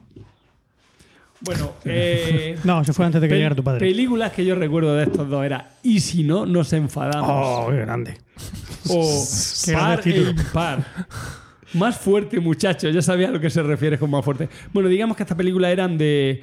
mm, eran buddy movie. O sea, eran dos, dos personas que se llevan fatal, pero por azar del destino acaban siendo, siendo amigos. Porque no sé por qué, siempre va de Spencer. Digamos que así un grande gruñón y tal. Y el otro era un tocanarices. El Bud Spencer no lo podía ni ver, pero luego tenés- siempre al final acababan aliados y siempre amigos. Claro. Era una cosa. Bueno, yo recuerdo de estas par impar o, o, o Banana Joe. Banana Joe creo que le hizo Bud Spencer en solitario. Sí. Esas son las que yo sí. recuerdo así más. Quien tiene un amigo tiene un tesoro. Quien tiene un amigo tiene un tesoro, efectivamente. Sí, sí, sí, sí. Veo que tú también estás en el mundo del. Nada, pero no vi. Alguna vi, pero no, Oh. no muchas. Yo estaba con Dreyer y. Dreyer. ¿Quién Sí. es Dreyer? Coña, hombre. Bueno, a lo que íbamos. Yo vi mil allí en el cine de mi, del cine de mi pueblo, que es análogo del cine del tuyo. Eso era. Me las vi todas. Pero ahora que estás mencionando todo esto, tengo ahora las sospechas sobre los títulos originales de las películas. Hombre, claro. No creo que tuviera nada que ver. Habría que buscarlo en Film Affinity o en algún sitio de eso, en- Mm. el, el tema. Lanzamos ese guante Venga. a algún oyente. Sí, a Que ver nos si haga un- que se hagan- gana la pegatina. Que hagan un poquito. Que hagan algo. No, es Eh, verdad. coño. Si quieren ganarse una pegatina, ¿No?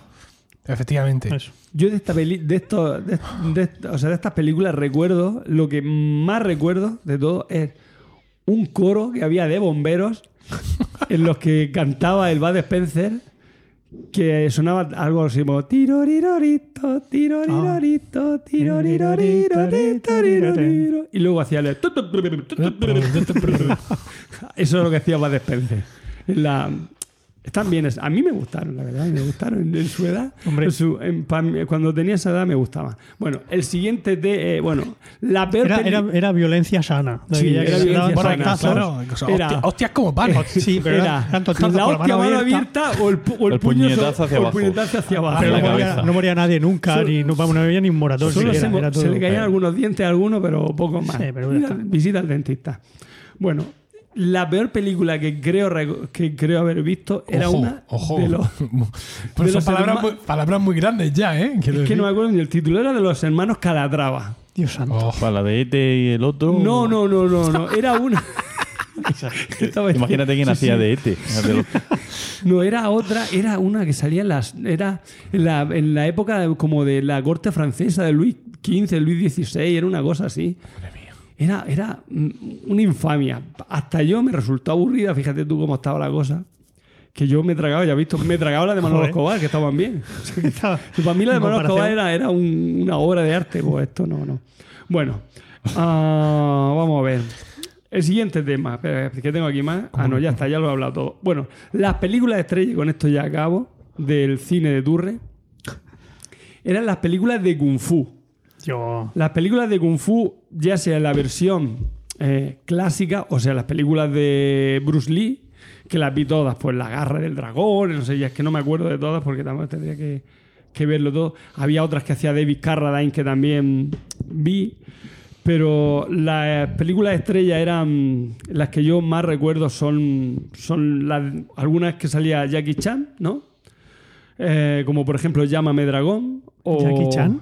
Sí, Jackie Chan. En aquella época. Ya estaba. Sí, sí, sí, sí. Pero, Pero muy joven, ¿no? ya, pero no, no hacía las producciones americanas, sino que era película de Hong Kong. Ya, ya, ya. ya. O sea, era- No, se lo digo por la edad, sencillamente. El comando del dragón, Leje el dragón, el, la- el luchador manco, la guillotina voladora, el espadachín manco, la furia del triga- tigre amarillo, mercenarios del kung fu, todo esto. Era el tipo de, eh, de, de- de- de películas que veía. Y creo, y recuerdo, las que más recuerdo eran las de... um, um, eh, las de este, o sea, una que era algo sobre el mono borracho, Mm, no me acuerdo exactamente el título, pero tendría que mirarlo. el mono borracho Sí, es, un, es un suena, sí. golpe, es una técnica. Sí, había una de un, de un mono borracho, pero Sí. a ver si la encuentro. Ah, que lo tengo aquí todo puesto. Tío, con culo de vampiro de oro. ¿No has traído tu habitual fajo de. No, de hoy he venido así a. A tumba abierta. O a sea, tumba a- abierta. tirando de tus recuerdos. Sí, sí, sí. sí. ¿no? O sea, alimentas la sección directamente de tu alma, podríamos Desde decir. alma. Me está encantando tu sección, Diego José. Se, se ha desnudado, ¿eh? Me está encantando. Se ha desnudado ante nosotros. Yo no doy crédito. Bueno, Bueno. eh, era algo como. No me acuerdo, sé que era de un. de un- era la leyenda del mono borracho. Tal. Bueno, en fin, no me acuerdo. Algo relativo a un mono borracho. Sí, Vale. Era un maestro, digamos que teníamos a Jackie Chan, que era así un poco pardillo. eh, Casi todas tenían más o menos ese, ese estilo. Jackie Chan, que era un poco pardillo, que venía que le diera clase un maestro, que era un viejo, pero un viejo ahí súper vagabundo, una pinta eh, nefasta, súper sucio y encima muy borracho. Estaba siempre, siempre se emborrachaba. Pero luego resultaba que cuando el otro se ponía chulito, el Jackie Chan, él iba, le iba a decir, pero si tú no vales para nada, el otro me di- le calzaba unas hostias como panes, ¿no? Y O sea- ese, y ese era el, el hilo conductor de la película, ¿no? No, sí, bueno, siempre estaba, yo qué sé, tenías también Sí, a, la, a la el- muchacha que había que rescatar porque el ¿Cómo muchacho era de buen... Mira, tenemos aquí la película, se llamaba en inglés Drunken Master, el maestro borracho, Sí. pero se tradujo eh, con indisimulado éxito como El mono borracho en el ojo del tigre. Ay, ay, ay, esa, esa. que viene, a ser, como, viene a ser como la paja en el ojo ajeno o la viga ¿no? en el propio, pero en, en- en traducción libre. Mm. Toda esta gente ya confirmó que fue a acabar al, al cine porno, ¿eh? Sí, ¿no? los que hacían los títulos. que hay que dejar también bien claro que los que hacen los títulos no son los traductores. Ojo, que el gremio de traductores es feroz y tiene comandos nocturnos. ¿eh? Claro, Entonces siempre, ¡ay, los traductores! No, no, no, No, son no, los del no, marketing. los traductores no, son los de marketing. ya te digo. Que son, son monos borrachos en ojos de tigre y son los que deciden, como por ejemplo, alguien está matando a los muñecos y cosas así. Sí. Bueno, esa es, esa es- esa es la punta del iceberg, ¿no? Quiero decir. Bueno, Como películas de Kung Fu que recuerdo cutres, cutres, son por ejemplo. ¿Cómo, cómo que? A ver. Sí, es que a mí, no, a mí me no como gustaba- esta, no como, es- No, esta como esta, esta. esta estaba bien, Ah, porque era, bien. cutre, pero era divertida, te reías mucho. Una que eran los super, eh, los super camorristas que hacían kung fu en monopatines. Oh, Bien. joder. Sí. Y había otra, espera, que era la de cole, cole, que te, que te como, que, que una zombie. con Cole, kung que te como. Cole, Zombie cole, te corre, corre, cole, cole, que te como. te unía- cojo. Que te Zombie con como, kung que te como. Que te devoro, que te devoro. Unía kung fu Sí. con zombie. Pero eso parece muy moderno. Eso más, ¿no? Kung Fu con zombies. Esas No, fusiones. Pero de- está todo inventado ya. que como no, que no hemos pensado. Jane Austen con, con zombies, ¿cómo era aquella? La de Ah, sentido sensibilidad. Sí, no. Sentido- no. Sentido- no. zombies. Sentido de sensibilidad y Sí, zombies. ¿no? sentido Orgullo, prejuicio y Orgullo, zombies. prejuicio y zombie. Claro, eh. sí, sí. Sí. No, pero Wow. eso está bien. Ya, por eso no, pero te, te quiero decir que eso que, que me parece algo muy moderno, lo de unir Kung Fu con zombies, porque es, es algo que se usó mucho en hace pocos años, 10 años en el cine. Hace... Sí. Bueno, de hecho, en los 70, 80, el, digamos Menos que de el 10. cine Kung Fu. el cine fusión. el cine eh, no, que el Kung Fu estaba muy en boga. Recordamos Golpe en Sí. la Pequeña China, por ejemplo. Quien no ha visto esa película, pero esa ya americana y tal. O sea Sí, que era muy- todo. ¿Os acordáis de una serie que Karate se, que se llamaba La Oh. Frontera Azul? Hombre, Lian Shampoo. Que de No. hecho, eso no lo he dicho nadie, pero cada vez que suena mm, un paseo por Shanghai, Sí. la In música. Shanghai, in Shanghai. Entonces, pues yo le, le pongo, le pongo como de Tiananmen, Lian Shampoo. Le, pongo- le digo yo eso. es mi- lo canto yo, o sea, mi estilo. Tú solo. Sí, yo en el coche, claro, voy en el coche Bien. y yo le pongo esa, le pongo mi letrilla, Míralo. como no lo entiendo. Que no le des más golpe al Ay, micrófono. perdón, perdón. Como no lo entiendo, pues le pongo la letra. Pero es que es una cosa de hoy, porque tú nunca has Es sido un golpeador de micrófono. Es cierto, es cierto. Pues porque está ¿Por qué en no? plan, Porque estoy claro, nervioso. Porque tiene la mano ocupada con los, con los Con papeles. los foliers. Ah, claro. Bueno, Dale- ¿Tienes unos folios? José Miguel, con los hay unos folios. folios ahí. Dale. y- Un globo. No, me, me he cogido las pegatinas de. Y le estoy, estoy tocándolas. Bueno, eh, ha sido muy raro eso. a lo que iba. Tocándolas. Pero lo mejor del Kung Fu, de, la peli- de ir a ver la película de Kung Fu, esa era, bueno, ahí tenías que ir rápido porque si no se, se llenaba el cine. Era que, bueno, en Turre hay una gran colonia de gitanos, ¿no? Los gitanos integrados en el pueblo, viven en el barrio de los gitanos, que está así como en alto. ¿Hay gitanos serranos? No, fíjate. Gitanos serranos, son gitanos serranos porque están en lo alto. Están integrados Entonces, en su, en su gueto. decir, no, pero no, quiero decir, ellos viven allí, pero era el barrio, pero, pero que se paseaban por el pueblo, que no, no era. Quiero decir, vamos a ver. Se mezclaban con la gente normal. A ver si me entiendes. Que no es como aquí en Murcia, que son. No sé cómo decirte lo que. Que sí, que sí, vale, sí. Que no se dedicaban que a la delincuencia, integrados sino que en la se sociedad dedicaban, pues, eran agricultores o, bueno, agricultores me refiero, no tenían tierras, pero que eran, pues, se dedicaban pues, a Jornaleros. sí. y cosas así, o sea, que eran gente o trabajaban en, en- en oficios diversos, artesanos y tal. Y entonces esta gente, bueno, los mayores no, los hijos y los adolescentes y tal, bajaban, o sea, iban a ver esas películas, les gustaban mucho, iban a verlas al cine. Las de Kung Fu, sobre todo. La de Kung Fu. Y vos os diréis, madre mía, la que armarían en el cine. Mm, mientras la veían, no, porque como les gustaba mucho, estaban muy pendientes. No, porque Lo no somos racistas. Lo bueno, no, no, no, porque tú dices, bueno, pues, yo qué sé, la cultura, en fin. Una pantalla tan grande. Quiero decir. No, me, me refiero, me ref- vamos a ver si. No, Que sí, que sí, que sí, José, eso que dejó sin sí. salida. Venga, y-. ¿pero qué, y qué Entonces, pasaba? Estaba muy dices, atento, sí. Claro, veían toda su película. Y lo bueno que tenías cuando iba a ver las películas de Kung Fu es que veías dos películas de Kung Fu. Veías la Oh. película en sí y cuando salías del cine, que ellos hacían peleas de Kung Fu. Ah, Se ponían allí entre Caramba. ellos y se peleaban. Y hacían entonces todo lo que habían aprendido en el cine o lo que ya traían ya in- intrínseco películas en ellos, anteriores. Porque ellos no, de ir al dojo no eran, no sé No. qué decir. no. o sea, todo lo que han aprendido no ha sido por el maestro, ¿no? no. Por, ningún mono borracho había no, allí. no, no, Sensei. no, el sensei no, no, le- no, no, no, no. el tema sensei no lo tocaban allí. Ya. Pero sí que de ver las películas y tal, ellos pues, pero hacían una, una acrobacia y una era súper espectacular. Entonces la gente pues se quedaba allí y veía cómo luchaban allí, se dieran media hora eh, y luchando y dándose su, su, su golpe. Eso sí, si no quiero decir que no, Sin no haya sangre, sangre. sin Como va sin sangre. Sin sangre, Igual. efectivamente, como va como va Spencer. Y eso es básicamente lo que recuerdo del cine de Turre. Qué apasionante. Que al final lo, lo cerraron. Fue una lástima porque había dos, estaba el cine de verano y el cine de invierno. Hmm, En verano, pues, pues estaban pegados uno al otro. En verano se iba a uno y en invierno se iba al otro. claro. Pero vamos, Por eso se llamaban así. sí. Pero quiero decir que, que no eran de dos señores, sino que eran del Ya, mismo. ya eran de todo del, del- el monopolio del, Sí, de los Baraza. de la los familia Baraza, Baraza. Que manejaban todo el, entretenimiento Ah, y también recuerdo, bueno, Cuando iba al cine, mm, Berlusconi de Turri. mm, cuando iba al cine, mm, lo primero antes de ver la película era el nodo. Y yo he visto el Oh, nodo allí.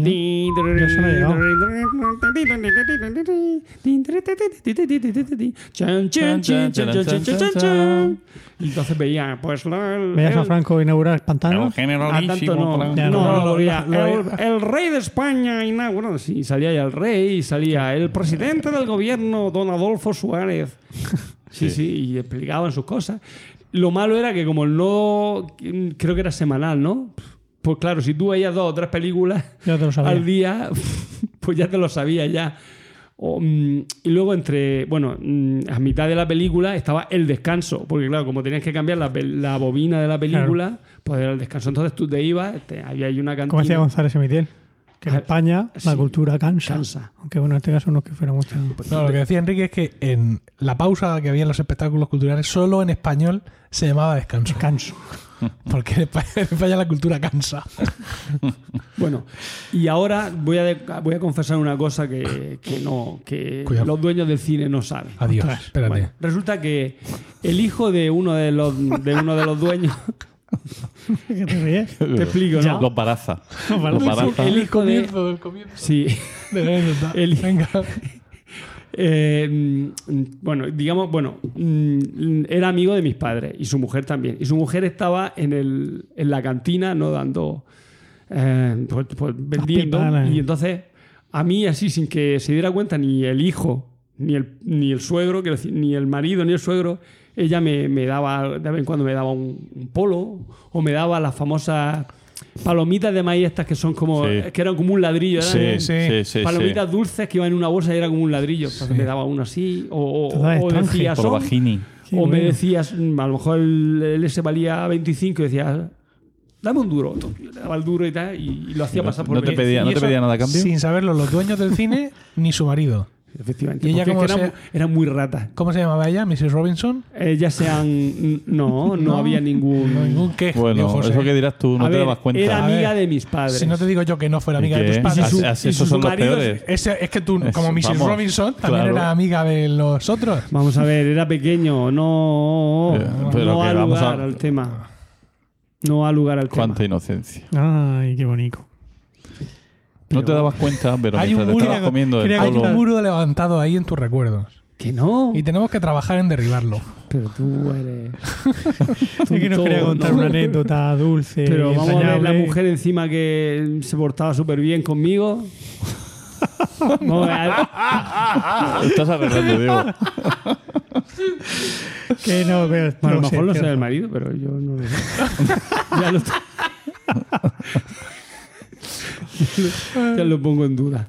De todas formas, esa- vamos a ver, esa familia tiene hijos y a lo mejor. ¿Y si me escuchan los hijos? Lo ¿Qué mismo. pensarán? ¿Qué pensarán? Que somos gilipollas nosotros. Claro, claro. No te preocupes, tú por eso. Claro, Muy mal. muy Si mal, nos escuchan, ya no. nos conocen.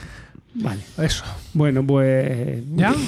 con Muchas gracias. cutre Bravo, acabamos. Bravo, muy Bravo, bien, muy sí, bien, señor. Gracias. Bueno, Oye, mm, qué risa todo. ¿tenéis frío? ¿Tú, Dios, tú que vas en manga de camisa? Mm, ¿Pongo la estufa bien. enciendo? Así vamos a Hola. Si ya no la así vamos a estufa. como mosca Lo que aquí. hace para que No. veamos la estufa. No, no, no, no acrecentemos el, el este, ¿cómo se llama? El ah, Sopor. global. Ah. El No, calentamiento no, global. no, si si es solo el local. Son pellets. Ah, son ah, los Son pellets. no. Eso no. No, crean monóxido de carbono ni nada. No, de porque es el mismo monóxido, no, monóxido no, dióxido de, Dióxido carbono, de carbono. el mismo dióxido de carbono que los arbólicos con los que se han hecho esos pellets eh, absorbieron. O sea, Ah, que muy es bien, todo entonces, ciclo sí, sin todo fin muy todo. Bueno, Sí. mientras tú te planteas la quema de restos vegetales, Yo por mí estoy bien, pero digo, pues, eh, aquí te- estas mangas de camisa me da frío verlo. pues se ponga una No, chaqueta. estoy bien, sí, ¿Estás sí, bien? así no me duermo. Venga, Bueno, pues bueno. entonces vamos para, para, digamos, colaborar en este en esta vigilia de Paco. Sí. Vamos a dar paso a su sección.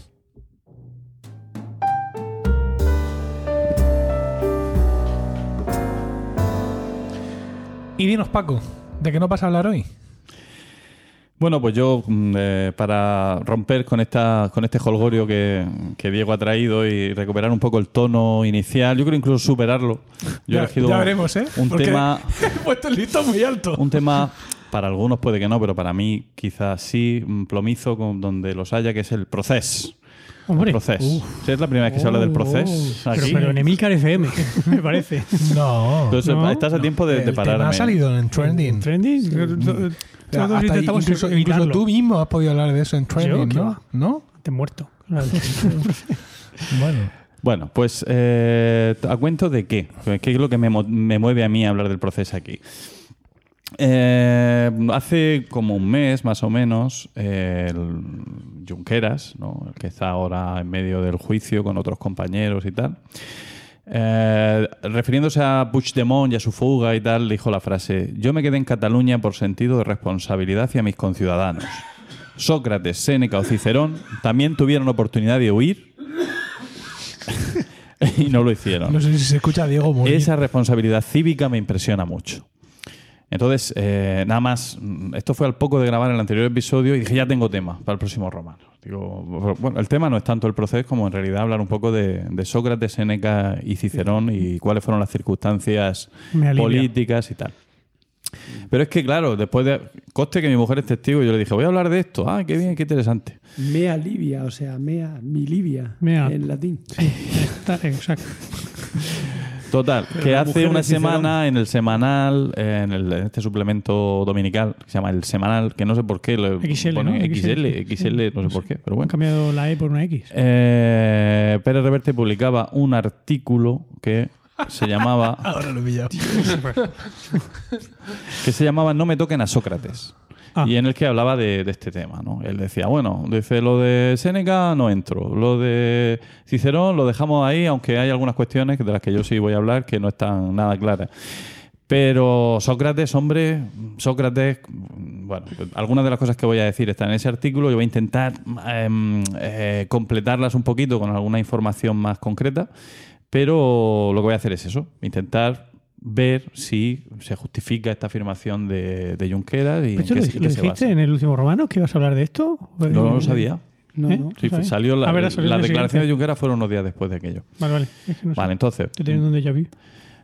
Am, vale, pues eh, Sócrates, bueno, empezamos por Sócrates, ¿no? La figura de Sócrates ya la conocéis, una, un sabio que sin haber escrito nada, pues a través de Platón nos ha transmitido eh, Ah, no va a hablar del delantero de Brasil. No, que calzaba un 39, por Sí. cierto. Y toca la guitarra. Oh. Bueno, pues ya hemos hablado.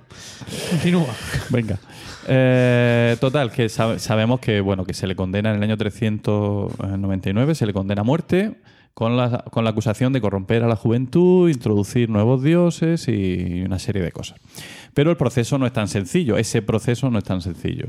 Eh, para llegar hasta la condena a muerte, pues primero hay un juicio que se produce en el tribunal de la Eliea, que es un tribunal público en el que participan los ciudadanos, mm, eh, unos 500 ciudadanos, y, el, y el, y el- sí, sí, así A ponerse era la cosa. No sería por unanimidad.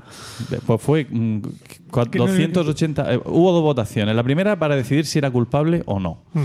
Y la segunda, una vez que era culpable, para decidir la pena. Mm. En el sistema judicial ateniense, el, digamos, el acusado proponía una pena y la acusación proponía otra. Y entonces entre las dos penas se votaba. eh, el, el- el jurado de 500 votaba cuál prefería. Todo esto pues estaba, eh, está recogido en varios diálogos de Platón, en particular en la apología de Sócrates, ¿no? que más o menos todos hemos leído. Eh, de- Hombre, no me digas que no habéis leído la apología de Sócrates, ¿no? Tienes que haber estado en el capítulo anterior. Tienes que haber estado el capítulo sí, anterior. es muy Sí, sí, cortita. sí, sí, Sí, es muy cortita. Bueno, pues de- habla de, mm, de lo que de los argumentos ahí están Sí, recogidos, los que él usa en su defensa. Lo que viene ¿no? una apología. Exactamente. Así que, bueno, pues lo primero que dice es que él no se considera culpable de nada, que a qué tal, que el total, que no consigue convencer a nadie, pero probablemente porque Sócrates se había ganado una reputación de toca narices importante, ¿no? No era, digamos, no- no era muy bien visto.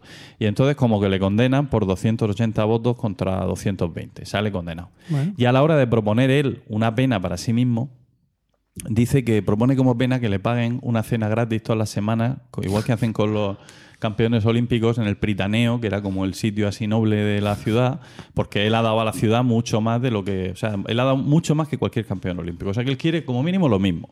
Sí. Eh, entonces los amigos se les dice, Sócrates, que te la estás jugando, que es que el otro, el acusador ha pedido la pena de muerte. Bueno, venga, pues propongo pagar, no sé si eran, me parece que eran 100 minas. 100 minas, pues pon- pongamos que son 200 euros. Pago 200 euros de sanción y me libro de la muerte. Es que no tengo más porque yo soy un hombre pobre, porque yo no sé qué. Los amigos, mm, sube a 3 a 3.000 que si no aquí no te libras.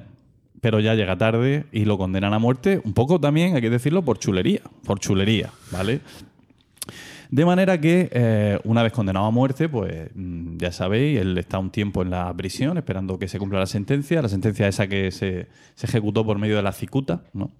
Y, pero durante ese tiempo que espera, porque resulta que había una nave ateniense que estaba en visita oficial a no sé dónde y según las normas de tal, hasta que no volviera la nave no se podían ejecutar sentencias, tiene ahí como 40 o 50 días que los amigos urden un plan para librarlo de la cárcel, sacarlo, llevárselo a, a vivir a otra ciudad.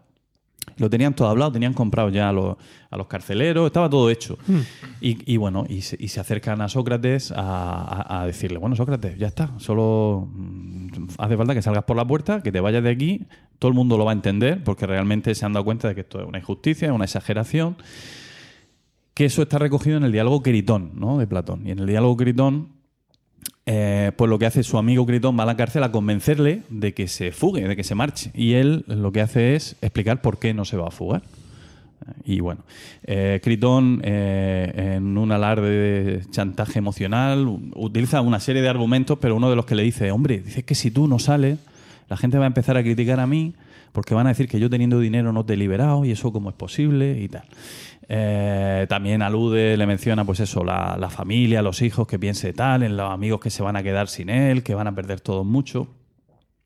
Y Sócrates pues le, eh, responde que, eh, que, bueno, que a él no le importa ni lo que piense la gente de su amigo Critón, ni le importa tanto lo que pase con su familia, ni lo que pase con sus hijos, que lo que a él más le importa es vivir como un, un ciudadano que, mm, que cumple las leyes.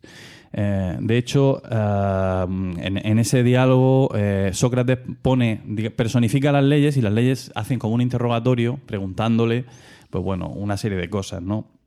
Si, por ejemplo, nosotras que te hemos dado la educación, que te hemos dado todo aquello de lo que te has beneficiado para llegar a ser el ciudadano que has sido, eh, y ahora eh, nos, vas, nos vas a tirar a nosotras por la borda, vas a renunciar a nosotras porque eh, por salvar tu vida o por un interés personal, no te das cuenta del daño que estarías haciendo a la sociedad en su conjunto, a nosotras mismas.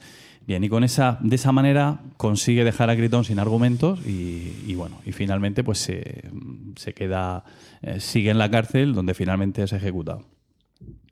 Entonces, eh, bueno, pues la, la- en fin, el- la reflexión aquí es que eh, Sócrates, como dice Pérez Reverte en ese artículo y como más o menos es algo conocido, eh, no quiere, eh, o sea, es ejecutado, aparte de por esa, por esa chulería en su juicio, porque no quiere renunciar a, a- o sea, no quiere ponerse en contra de las leyes ni quiere violarlas en ningún momento.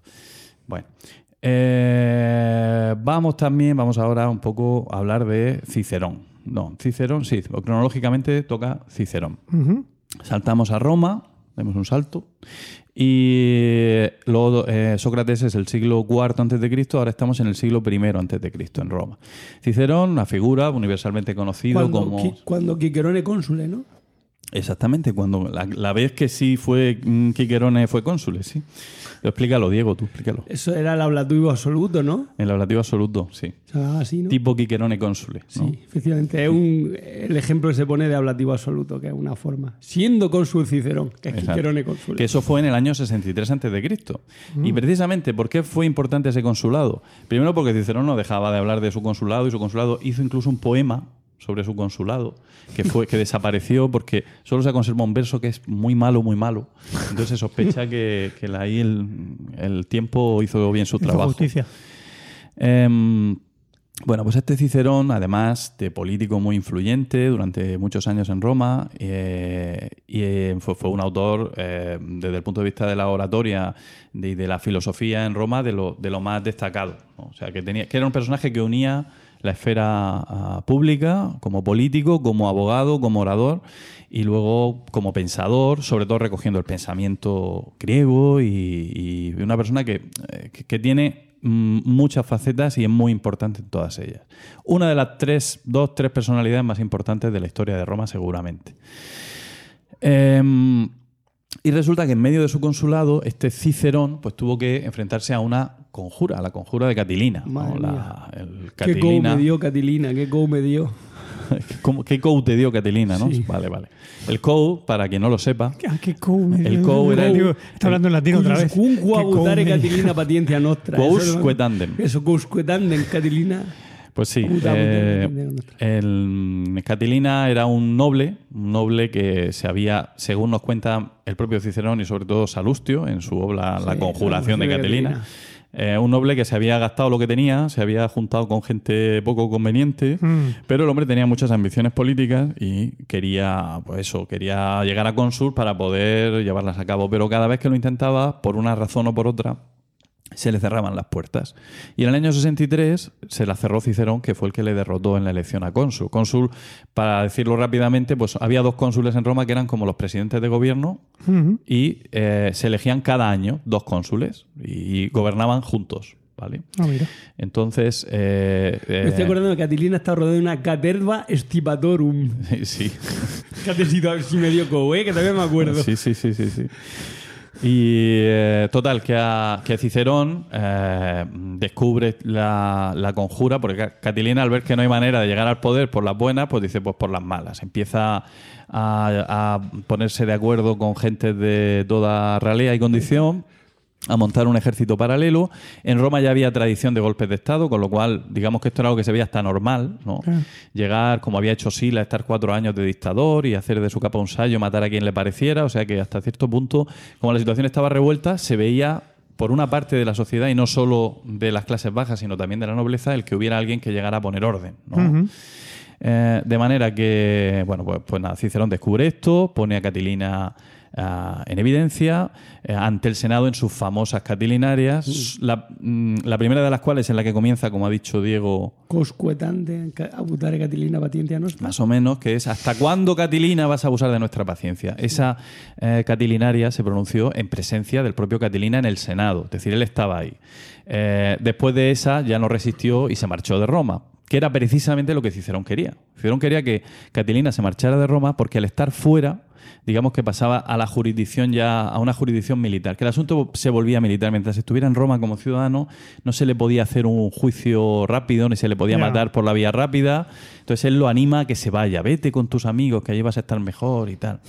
Sí, Aquí también, como estamos en romanos, pronuncia la famosa frase o tempora o mores, ¿no? o tiempos. ¿Qué tiempos, qué costumbres? Eh, y bueno, pues esta frase además tiene cierta, tiene una relación muy cercana también con el propio proceso, porque fue la que pronunció eh, la in- ex ínclita Soraya Sáez de Santa María. A ver si lo. A ver, esto va a estar aquí. Cuando dirigiéndose a a Puigdemont, esto fue en 2017, 22 de septiembre, Mm. le dijo, ¿hasta cuándo seguirá abusando de Cataluña? ¿No? Una cita Ah, Fíjate. ¿eh? Qué- qué- muy, qué hábil. muy ilustrada. Luego también le he leído una muy parecida a Borrell, a propósito también de algún otro comentario, incidente relacionado con esto. Copión. Copioncete, todos.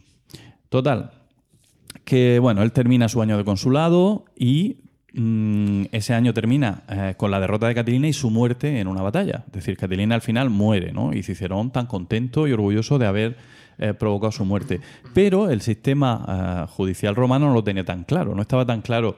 Parece que eh, Cicerón se había saltado varias, varias normas legales y eh, se tuvo que exiliar unos cuantos años porque eh, para evitar que le hicieran un juicio allí y tal, se fue voluntariamente al exilio. Por fin ya, pues en otra de estas etapas de, digamos, revueltas políticamente, mm, regresa a la patria y allí entonces ya empieza a producirse pues toda, la, toda esta rivalidad entre César y Pompeyo. Él se pone siempre de parte de Pompeyo contra César. Y bueno, cuando César muere, pues él se pone eh, de, en contra de Marco Antonio, que era el sucesor de César, ¿no? y, y en ese momento eh, escribe las famosas Filípicas, que están dirigidas a, a Marco Antonio, eh, con- inspiradas en las Filípicas de Demóstenes, donde lo pone a parir. Con lo cual era un- una muestra de, de valentía y arrojo político muy grande porque era el hombre más poderoso de Roma en ese momento. ¿no? Y él se enfrenta a él y lo pone como hoja de perejil. ¿Qué pasa? Que unos años después, eh, Marco Antonio, mm, eh, Octavio, el que luego sería el primer emperador, Augusto, y Lépido forman un triunvirato y ellos se ponen de acuerdo. Y dicen, venga, vamos a ver, aquí sobra gente. En Roma ahora mismo hay demasiada gente dando el follón. Dice, entonces vamos a ponernos de acuerdo en quién queremos cada uno matar. Negociamos. Entonces Marco Antonio se eligió la cabeza de Cicerón.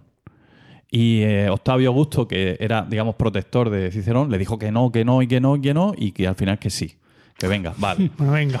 Así que, eh, bueno, pues eh, Marco Antonio envía allí a un, a, una- a un centurión, a Irenio, con un- una serie de soldados y tal, y, y, eh, Cicerón, que se entera de que lo- se nos van a quitar de en medio, sale por piernas, ¿vale? Un poco Puigdemont ahí, en ese sentido. Ajá. Se marcha, Ya había demoneado antes cuando se fue para que no lo procesaran. Sí, en cierto sentido también. Sí. De manera que, pero eh, cuando cuenta Plutarco que hay un episodio en el que está montado en el barco y de repente empiezan los cuervos a. Se le ponen así una banda de cuervos encima, como empujándole que vuelva a tierra y él vuelve a tierra, temores religiosos de última hora. Se va a una villa que tenía por allí en la costa y al- cuando se van los cuervos vuelve a subirse al barco. para- o sea, coge la idea de. Coge la idea, no, los cuervos Puto no. cuervo de los cojones. Pero en ese momento viene el Erenio y lo pilla en el camino, huyendo. Y hay un momentazo ahí en el que eh, en el que lo ve venir a lo lejos y dice a los esclavos, porque a todo esto él iba en su litera llevada por esclavos, no se iba tampoco Sí, a, iba a estar corriendo. a echarse lo justo. dice por piernas, era por Entonces lo ve de venir y le, le ofrece su cabeza y eh, Erenio allí, con toda la sangre fría del mundo, pues le, le degüella. Esa cabeza, junto con las manos de Cicerón, por petición expresa de Antonio, se expondrán en la tribuna principal del foro romano para que todo el mundo vea lo malo que era Cicerón y esa cabeza que era la que había pronunciado las Filípicas, eh, pues que todos sepan lo que pasa aquí cuando se meten conmigo. ¿no? Ay, ay. Luego Octavio derrotó a La cuna de la Antonio civilización. y lo mandó a. Exactamente. ¿eh? Eh, y por último, pues eh, la última historia, brevemente, es la de Séneca. Séneca, un paisano en realidad nuestro, Sí. nació en Córdoba eh, y que. eh, bueno, pues que es conocido sobre todo pues, como filósofo, también fue un orador muy importante y cuyo papel histórico es destacado en relación con el emperador Nerón. ¿no? Eh, el, emperador Nerón, eh, su, bueno, el, el reinado de Nerón empieza el 54 después de Cristo, pero desde el 51 lo habrían nombrado a Séneca su tutor. Y eh, Séneca, bueno, era principalmente un filósofo de la, escuela estoica, con lo cual lo que intenta es mm, enseñar a su discípulo la moderación, intenta que, gobierne de una manera justa, equilibrada, buscando el, el menor, el menor mal, el bien para el pueblo, etcétera, etcétera. Pero hasta que, mm, en fin, los primeros años, pues realmente Nerón no gobierna nada, lo que hace es gobernar Séneca a través de Nerón. Eh, pero poco a poco el carácter de Nerón se va volviendo cada vez más difícil. Eh, y, y Séneca pierde poder, ¿no? Y bueno, pues eh, al final, mm, le- eh, digamos que Séneca se aparta voluntariamente antes de que lo aparten de una manera más desagradable, ¿no? Un espadazo. Exactamente. Así que él pues ya se dedica unos años a estar con su mujer, viajando, viendo, viendo el sur de Italia y haciendo cosas de retirado. Eh, pero finalmente, eh, bueno, a, ya a Nerón se le va la olla completamente y lo manda, lo manda a justiciar. Es decir, y bueno, estas cosas los emperadores las hacían normalmente por la vía rápida. Te mandaban un, un centurión a casa y el centurión te entregaba la sentencia escrita de puño Por y letra ¿no? del emperador. por. Y tú ya podías elegir opción A, que era matarte tú mismo, opción B, dejar que fuera el, que fuera el propio eh, funcionario. Mira, qué bien. Está bien. Es- bueno, está bien. Siempre Sí, que sí, te den a elegir. Está bien, está bien. Eh, ¿A qué hora vas a volver a casa? No, tengo que, tengo que, tengo dos sentencias. Dos sentencias que no iba a centuriones, ¿no? que, que eres tú el único tonto. ¿Qué pasa? ¿El horario tuyo cuál es? no? Efectivamente. Pues sí, eh, además Seneca tuvo problemas, porque primero porque su mujer estaba allí con él, ¿no? Eh, entonces, claro, eh, la mujer pues como que, que se puso muy mala de ver que Claro. el marido con todo su estoicismo, no, bueno, yo tal, yo sobrellevaré la fortuna, la adversidad de la fortuna, pero claro, se corta las venas y nada, no le salía la sangre, se ve que no le llegaba la camisa al cuerpo, no había manera. Se toma un veneno, Que tampoco. una cagalera así leve, pero nada, no, tal. Y el centurión ahí esperando. Y, a- y a- y al final, pues ya no sé, ya la verdad es que no me acuerdo cómo consiguió el hombre terminar, ¿no? Por la, por la vía lenta. Eh, bueno, pues ese fue el final de Séneca, ¿no? que luego quedó pues, como, una, como un modelo, pues eso, de valor ante la muerte y todas esas cosas de las que él en realidad siempre predicó en sus obras, ¿no? Entonces fue un, un modelo como Sócrates, pero no tanto como Cicerón, Cicerón. de coherencia mm, respecto entre sus pensamientos y su, y su vida y, su- y su muerte. ¿no? Eh, bueno, pues eh, con este breve resumen yo creo que ya podéis ver un poco, imaginaros por dónde van los tiros. ¿no? Si el- yo entiendo que eh, la declaración de Junqueras pues, está primero, pretende resaltar, no sin cierta megalomanía, vamos a decirlo, porque también hay que ver uno con quién se compara, ¿no? Quiero decir, Sí. pero bueno. Eh, pretende resaltar su condición de político víctima de la, de la injusticia, como Sócrates, aunque fuera legal, pero injustamente eh, muerto, Eh, y las de Séneca o Cicerón, que son claramente arbitrariedades fruto del, del resentimiento político y abuso de poder. Eh, Supongo que ese es el mensaje que quiere mandar, además de su condición de valiente que no huye ante la adversidad y que mm, a lo hecho pecho y aquí estoy yo y lo que haga falta. Mi conclusión eh, es que ni Sócrates habría aprobado lo que ha hecho Junqueras por ir contra las leyes, ni Cicerón lo habría permitido, pues le habría visto como un catilina que pretendía subvertir al Estado, ni a Séneca le, le habría interesado abandonar la senda de la sensatez por una aventura idealista que pudiera conducir al Estado a su ruina.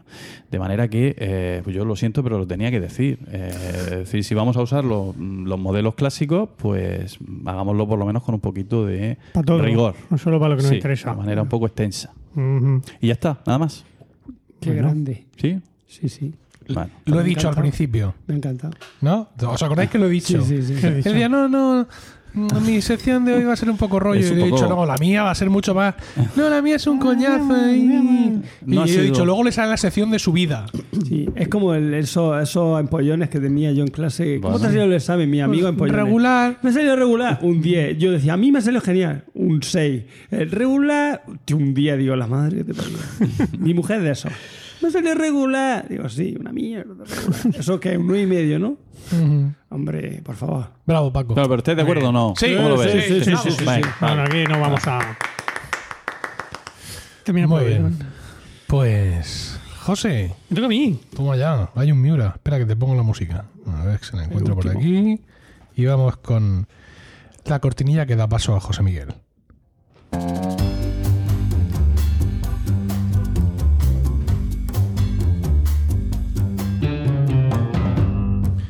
A ver si con, con todos los dineros que ganamos del podcasting me pago un buen set de cámaras Sí, y esto lo grabamos en multicámara porque da gusto vernos. ¿verdad?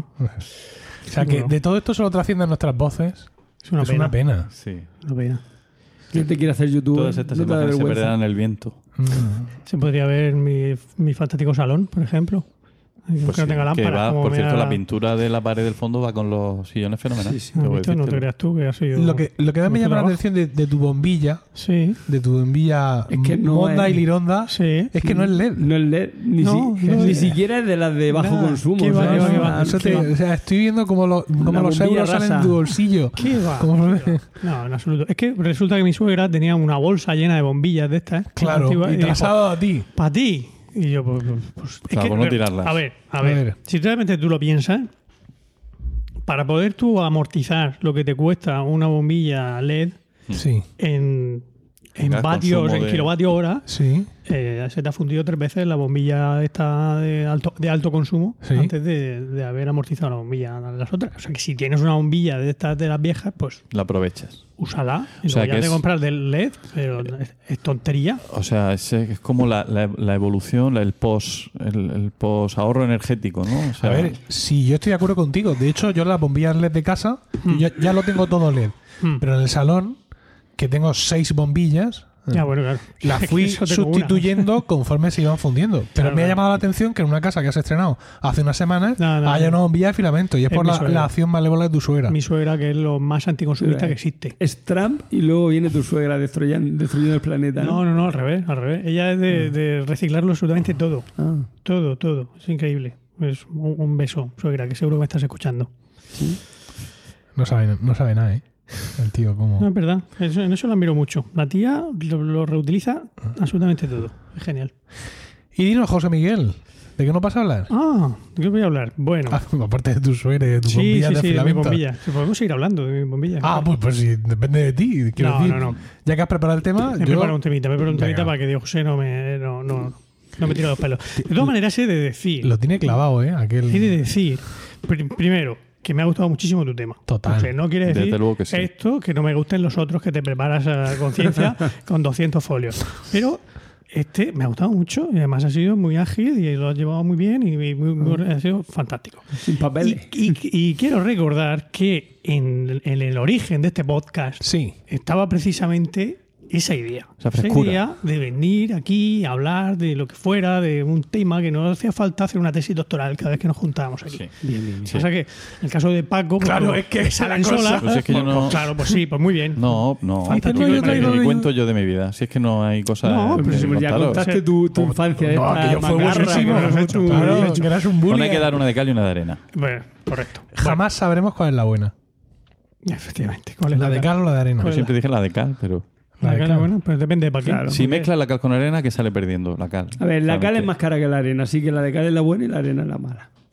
Bueno, depende para lo que quieras hacer. Si lo que quieres es. No, pues. Es hacer desaparecer un cadáver Hombre, por la Por cal. Pues si quieres Si hacer que no en la playa, pues bueno, vamos al lío. Venga. Hablando de Paco. Eh, ¿Tu sección más sobre Paco? mi, mi sección más sobre Paco. No, no. Eh, la semana pasada, bueno, el, el- el último Romanos, Sí. Paco trajo aquí, estuvo hablando sobre la Mm. Ilíada, pues sobre uno de los cúlmenes de la literatura universal, aunque fuera el principio de la literatura, pero como tú bien decías en el, en el podcast, es que empezó la literatura universal con, un, con uno de sus cúlmenes, ¿no? Y tú vas a acabar con el código da Vinci, ¿no? Yo voy a hablar, yo es que entonces estuve pensando, ¿qué puedo traer yo ahora eh, a este podcast para que Dios José no me, no me afee la conducta? Voy a, voy a traer otro, otro culmen de, de la literatura universal, qué pero es algo más contemporáneo, ¿vale? Estamos en el año 59. Año 1959. Dos eh, señores franceses se juntan para fundar una revista que se llama Pilote. Y en esa revista comienzan a publicar las historietas Ah, ya sé de lo que vas a hablar. de un pequeño galo y su amigo grandote, Sí, sí. Asterix y Obelix. ¿Mm? Estos señores eran Alberto Uderzo, Uderzo y René Goscini. Bueno, pues ya a partir de... Es, cu- es curioso como en el origen de este, de este personaje que, bueno, que ha dado nombre a nuestro podcast, entre otras muchas cosas, ¿no? Es, el, eh, es en una revista. Son tiras así, pues como las que como las de Mafalda, que también se publicó así, ¿no? Como era, eran tiritas que empezaron a publicarse en el año 59 y ya no es hasta el año siguiente, hasta el año 60, en el que se publica el primer álbum completo de Asterix el Galo. Se publica como algo como algo ya, ya único, hablando de... el- solo hablando de, de Asterix, ¿no? Bueno, y desde, desde aquel año, desde aquel año 60 en que se publica el Asterix el Galo, que no es, no es claramente el mejor álbum de, de Asterix. ¿Sois, sois todos astericeros aquí? Sí, Sí, claro. ¿no? ¿Eh? Emilio lo sé, pero vosotros no sabía Sí, yo, sí. sí, sí tanto. Bueno, pues eh, eh, desde aquel año hasta, hasta el año 77, pues se fueron sucediendo algunos de los de los mejores de los mejores álbumes, ¿no? Porque qué pasó en el año 77, el, concretamente el 5 de noviembre de 1977, pues que murió René Goscinny. ¿vale? Curiosamente, eh, durante durante una revisión médica de así de, de Rutinaria. rutinaria, rutinaria, pues le dio un paro cardíaco ahí estando en el médico y no pudieron No hacer nada salvarlo. Para que veas. Fíjate, ¿eh? apenas Hoy somos personas y mañana estautas, que decía mi abuelo. Sí. efectivamente. Pues sí. Pues eso, durante esos 18 años, pues ya os digo, son los, los que yo considero sin duda los mejores, los mejores álbumes, porque ya a partir del 77, eh, una vez muerto Goscinny, empieza Uderzo toma la batuta, digamos, y sigue y él que era el dibujante, Mm. pues sigue haciendo los Hace todo. lo hace todo. Asterix en Bélgica se publica en el año 79. ¿Eh? Una vez ya, es, un- es ya el primer álbum póstumo de Goscinny, pero todavía tiene, tiene guion de, de Goscinny. Y a partir de La Gran Zanja, La Gran Zanja es el primero que publica ya Uderzo como, como guionista. Guionista y dibujante, las dos cosas. Que hay, La Gran Zanja yo no lo he leído No, mucho. no está sí. mal. No está mal la No gran está Yo sí lo zanja. he leído. Sí. Yo lo he leído poco. A mí me gustó regular. Mm, ¿Te gusta regular? no, a mí sí. Yo. mm, no. Para, para mí no, no presenta. O sea, no es. Eso, ese post-asterixmo que podríamos decir, ¿no? No se, no se ve ahí un No, bajón. Sí. Igual que no pasa con Eh. la Odisea. La Odisea Asterix A es el siguiente. encantó. Es el siguiente, es el Sí. segundo que hace Uderzo solo Sí. y es muy grande. Sí, es muy bueno. Muy La bueno, Odisea muy Asterix bueno. puede- ser considerado sí. quizá como uno de los mejores. Sí. Que por cierto, eh, Goscinny está ahí dibujado, está representado en, en Saúl o Sí, el- los eh, el- ah, sí, ¿no? el judío, El sí. judío que les lleva por los Sí. túneles en el. Pues ese ahí Uderzo homenajeó a su querido compañero en aquel. Y bueno, luego si queréis podemos, ah, podemos hablar, podemos ir comentando, luego os preguntaré cuál es vuestro favorito, si queréis pensándolo. Y sé. ¿Cuál es vuestra, vuestra anécdota favorita, quizá todas esas que, que comentamos? Pero voy a seguir contando algunas cosillas curiosas que, que quizá nuestros oyentes no conozcan, que a lo mejor vosotros sí, pero bueno. Por ejemplo, el tema de los nombres. El nombre que, que le, que le van dando a los personajes eh, me parece muy curioso, ¿no? Mm, todos sabemos por qué a los galos los llaman, eh, eh, terminan en X, ¿no? Por el famoso Cingetorix. ¿eh? Vercingetorix. Vercingetorix, que fue el, el primer caudillo que digamos que unificó a todas las tribus, Ujú. a todas las tribus galas en la guerra, en la guerra Contra contra, la, claro, en la guerra de las Galias contra, contra Julio César. Y que fue derrotado en el año 52 antes de Cristo, dos años antes de, la, de donde nos coloca la, la historia de, de Asterix, eh, en la batalla de Alesia De Alesia, la famosa batalla de Alesia. Eh, allí fue derrotado y por tanto capturado, y, pero luego luego ya lo- se lo llevaron a Roma y lo tuvieron años ahí al pobre hombre. Carga- eh, cargado de cadenas, cargado de cargado de cadenas, cadenas. eh, hasta que ya cuando el, el triunfo, la entrada triunfal en Roma de César, pues justo, justo después lo ejecutaron. Ahí se lo, ahí se lo cargaron. Bueno, pues es que eso, como decíamos, eh, en honor a este, a este caudillo galo, que tampoco, por lo que he estado leyendo, ha sido una figura que se, ha- que se recuperó un poco en los años 50. eh, Para los escolares franceses pues, fue como el, el primer... El, el primer gran líder francés, Sí, es quizá que- para recuperar sí. un poco el orgullo después de la Segunda Guerra Mundial. es que la Segunda Guerra Mundial, menudo, ¿cómo se quedó el orgullo francés? Exactamente. Entonces, para intentar recuperar un poco eso, pues se le dio mucho bombo a este, a este hombre. Por eso en el año 59, pues venía, venía a cuento lo de ponerle a, a unos héroes galos, pues lo de Asterix, Obelix, Panoramix, ¿no? Todo esto son bastante, bastante obvios. Hay otros que no son tan obvios, como por ejemplo el nombre del bardo. ¿Por qué se llama Asuranceturix, el bardo? Mm. Yo lo sé. Tú lo sabes, ¿no? Porque es Dios José. Lo sé porque lo escuché en otros romanos locos. Lo comenté yo ya. Assurance Sedurix, servicio eh, seguro, no sé qué, a todo riesgo, ¿no? Seguro, seguro a todo riesgo, ¿no? Assurance. A tu risk. To ¿no? Aseguro a todo riesgo. Que en algunas traducciones horrorosas eh, En español. algún capítulo ha salido seguro contra daños a Tercerix. Digo, bueno, pues, seguro todo a todo riesgo. Y cosas así. Sí. Cosas peores. Y habrá, y habrá Gurzix. Ese no me acuerdo. Habrá Gurzix. Ese, ese viene por una expresión francesa que es avoir raccourci, que es eh, abrazo partido. Abrazo partido. Abrazo partido. Que también se le llama. Abrazo partidix. Abrazo partidix se le llama se le llama alguna vez también, pero que es una expresión que podríamos eh, se podría traducir de una forma libre como colleja, collejón directamente, ¿no? Porque es el, el carnicero este o el pescadero. no es el jefe, el jefe. El jefe. Ah, el jefe. Sí, sí, sí. pero- Sí, el, el eh, pescadero es orden alfabetix. Orden tampoco- y el, Y el- el herrero que es el automatic. Es automático. Que Es automatic, no tiene Y tampoco. el, y el anciano es eh, Edad de Piedrix. Era de Piedrix, pero no sé cómo está es casado con no Carabe- sé cómo es. Caravilla. La No, Gestorix Cara- he visto yo el viejo. Carabella el- es la esposa del, del jefe. Carabella sí. la- Ah, pero la- entonces, ¿cómo se llamaba la que estaba casada con el, el viejo? Con La mujer del viejo. con la de Piedrix. No, no me lo he apuntado por aquí, no Bueno, sé. bueno, ¿Cómo era? No me acordaba. No me A lo mismo no es tiene. la mujer del viejo. Sí, sí tenía nombre. Sí. Lo voy a mirar. Sí. Búscalo, búscalo, tú, tú.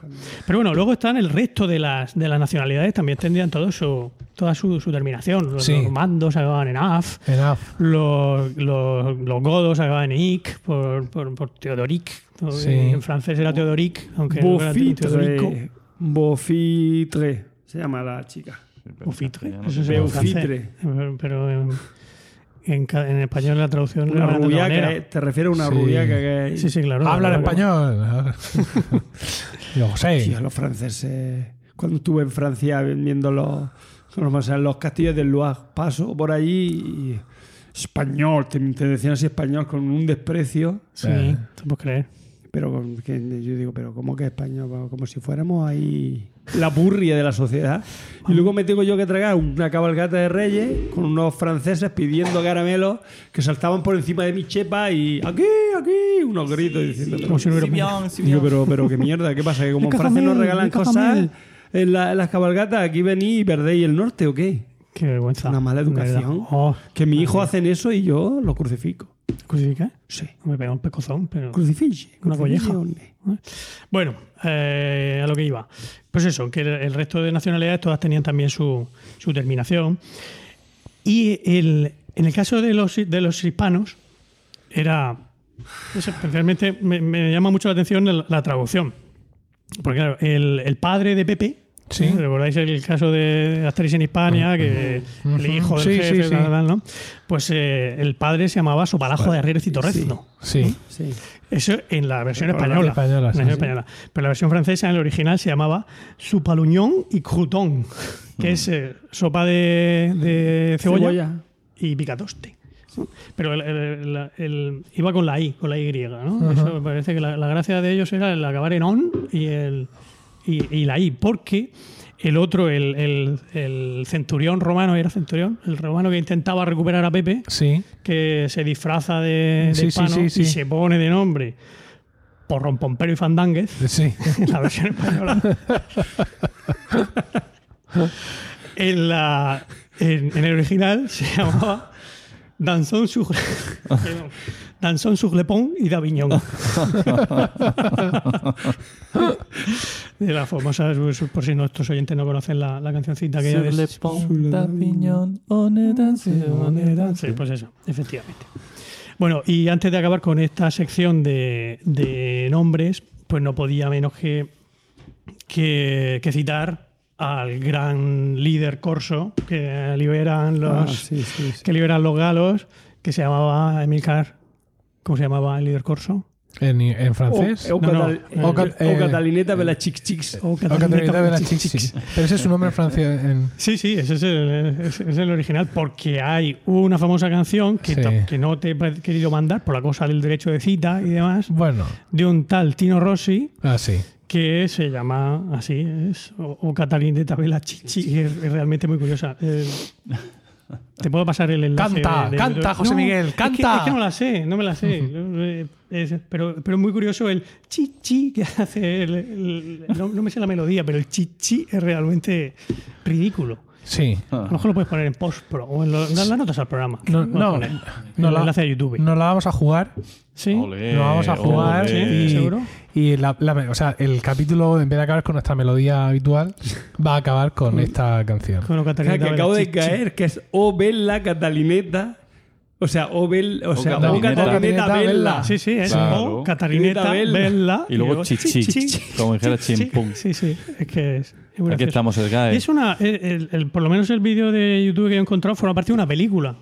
Una película muy antigua, del año 36, en la que sale este señor. Uy, se ha puesto el play. Así ahora suena y, y la GAE nos, nos cuece vivos. No. Bueno, pues sí. Eh, o Catalineta Vela Chichix. ¿Qué más os quería contar yo de, de esto? Otra cosa que quizás es menos conocida de, de, de los álbumes de Asterix, pues son las, las referencias que tienen artísticas. Aparte de bueno, estos dos señores, tanto Uderzo como, como Cini, eran pues, gente muy culta. Eran, los tíos sabían mucho de, su- Mm. de sus cosas. Y bueno, pues son eh, todos tenemos seguro chistes favoritos de, por ejemplo en Asterix y Cleopatra hay millones de referencias a Napoleón, a la conquista, al- a las pirámides, etcétera. Pero luego hay algunas en concreto que son hay algunas viñetas que dibujó Uderzo que eh, representan, que son claras em, caricaturas de grandes cuadros de la historia, de la, de la historia del arte. Como por ejemplo, eh, en Asterix Legionario hay un momento en que pues, se cargan a, a los piratas, como siempre, pues los, los hunden, ¿no? Hunden el barco de los piratas, que me parece que además es la el primer álbum que aparecen los piratas, Asterix Legionario. Y pues, los piratas se quedan todos subidos en una especie de balsa. Es una especie de balsa. Están ahí, eh, todos subidos ahí, intentando, intentando llegar a tierra, ¿no? Y es, si lo ves al lado del cuadro de Jericho, Sí. del, de, la medusa, de del Medusa. sí, pues es una, una, una clara una clara caricatura que está es genial, Sí. absolutamente maravilloso. Que también luego te podemos poner. Hay un, hay un artículo por ahí en un blog de un tillo que luego lo ponemos en las notas del programa que viene Vale. todas estas referencias para que lo vean nuestros, nuestros oyentes. Otra muy grande es en el adivino. En el adivino hay un momento en el que está el adivino eh, diseccionando Ah, sí, un sí, pescado. Sí. Están todos Alrededor- todos alrededor de la mesa alrededor- con cara de miedo, menos, menos Asterix que nos mira al, al lector con su. eh, y es la Claro, lección de la anatomía de lección de Rembrandt. De anatomía, genial. Y luego, por último, por último de los que, de los que, bueno, este señor eh, menciona algunos más, pero estos son los más interesantes, creo yo. En Asterix en Bélgica, al final, cuando ya han vencido a los romanos y, y se, y se, van a, se van a volver ya a la Galia, pues les organizan un festín en su honor. Y ahí, ahí en, el, en el álbum hay una viñeta que, que ocupa toda la página, creo, o incluso Sí. esa doble página, Sí. que es la, la boda campesina de, de Peter Bruegel, el, viejo. Pues. Bueno, pues eso es básicamente lo que. Hay, hay, muchísimas cosas que podríamos estar hablando de, de, de Asterix, las, eso, las citas, las citas. Seguro que Paco ah, tiene montones de, hay montones de veces que, Hay que incluso- citan al- Hay incluso un libro que se ha publicado hace poco que se llama que solamente recoge todas las citas latinas que hay en Asterix No, te- Efectivamente. y que no- la- no tenéis memoria. Os dije el capítulo pasado que me lo regaló Juan Aniquilator. es cierto, es cierto, sí, Ah, sí, sí, sí. Sí, sí, me lo ha ¿Qué regalado. Me lo ha regalado. Sí, sí, Después de criticarte por tu pronunciación del inglés. O al mismo tiempo. Ha dicho, a ver si con el latín. Sí, efectivamente. Tenemos más suerte. Sí, y está, muy- está muy chulo. He empezado. eh, bueno, quiero decir, no es un libro para mi gusto. No me apetece sentarme y leérmelo entero, sino cogerlo de vez en cuando y leerme Claro. a- algunas. Pero antes, cuando mencionaba lo de O tempora o mores, no podía evitar yo recordar al negro, al vigía de los Sí. piratas, cuando se están hundiendo, decía O tempora o mores. O Moes. o mores. Eh, muy grande. Y, y nada, me- tampoco quiero alargarme mucho más porque son las 8 menos 5, tengo que darle de cena a los chiquillos, pero eh, si os apetece comentar ahora, no sé. Para pensar que nos dabas de cenar. Sí, también. Digo, mira que- enseñar A ver, yo, para mí es muy difícil. Decías que nos ibas a preguntar por los, los preferidos. Sí, pero tampoco Yo- que un- uno en concreto, Sí, sino yo- algo que os venga a la mente Mi ahora. problema es que yo llevo leyendo Asterix desde que estoy leyendo. Hmm. O sea, para mí era mi lectura mm, nocturna habitual. Yo era un niño de mucho leer por la noche. Entonces, mm, eh, resulta muy difícil cuando, claro, evidentemente yo empecé a- cuando yo empecé a leer en el 89, en el año 80 ya estaban todos publicados, por así decirlo, todos los, los clásicos. Para mí no ha habido un esperar un nuevo Asterix hasta que vinieron los posteriores, ¿no? Con lo cual tengo todo como muy enciclopédicamente en la cabeza. Pero es cierto que si me tiro al cuerpo un listado de, de los, de los fascículos publicados, eh, omitiendo, por así decirlo, los que los posteriores a la muerte de, de hay dos o tres que me son especialmente simpáticos. Por todo. Es decir, por la historia, por el entorno, por... Sí, por todo. Son Asterix en, Breta- en Bretaña. La residencia de los dioses A eso lo he leído yo poquísimo. y Los laureles de César. Entonces era muy grande. que si sigo hablando, te digo tres más. Si te esperas un poco, te digo otros tres y te acabo diciendo los 24. Claro. Pero esos tres, ahora, cuando he mirado así el listado, son los que los que he sentido el deseo de volver a leer. Ahora mismo en cuanto llegue a casa. Mm. Con lo cual, pues tiene que significar que son de alguna forma mis favoritos, ¿no, Paco? En, lo- en los laureles del César, cuando se toman el. el No, no, perdón, perdón, perdón, me he confundido. Era Asterix Legionario, La Residencia de los Dioses y El Regalo del César. Ah, El Regalo del César. César. César, vale. Vale. Bueno, de todas Sí. maneras voy a decir lo de los laureles del Dilo, César. dilo igualmente. Los laureles del César, eh, hay un momento en que Asterix inventa una poción para quitar la, la resaca. Sí, ¿Mm? Y recordéis que cuando se lo toma por primera vez, el, cuando se lo toma cualquier romano que está con resaca, empieza a cambiar de, de color. Sí. Salen distintas. Pues ahí este señor de, de las obras de arte de- Sí. quiere ver una influencia de Warhol. La, la cosa de. Ah. esa, esa de, de la Marilyn. el Sí, sí, sí, sí. Aquí igual hay que estirar un poco el artículo, un poco ¿no? excesivo, ¿no? Yo, eh, a mí me sucede con Asterix, he leído mm, la mayoría, si no todos, igual no, pero la mayoría. Y lo que pasa es que para mí dejó, dejé de leerlos a lo mejor con 14, 15 años y después no, he- no he regresado. Entonces, eh, chistes, momentos, los tengo un poco en nebulosa, pero sí hay dos o tres que, con los que me lo he pasado especialmente bien. Uno, eh, el escudo alberno, el escudo alberno mm, me encantó y además luego eh, cuando he conocido un poco más de historia ahí me he ido dando cuenta de todas las referencias que estaban ahí Claro. eh, escondidas. Otro, la gran travesía, que, que se van a, que se van a América, ¿no? Y, y no sé, no sé, el Asterix en el Becia me gustó mucho también. Asterix en el Becia. Muy bien, muy bien. No sé, pero es que hay mucho, Es muy chulo. Mi mujer y yo he hablado muchas veces de. Me han, me han obligado a ensuciar mi posada.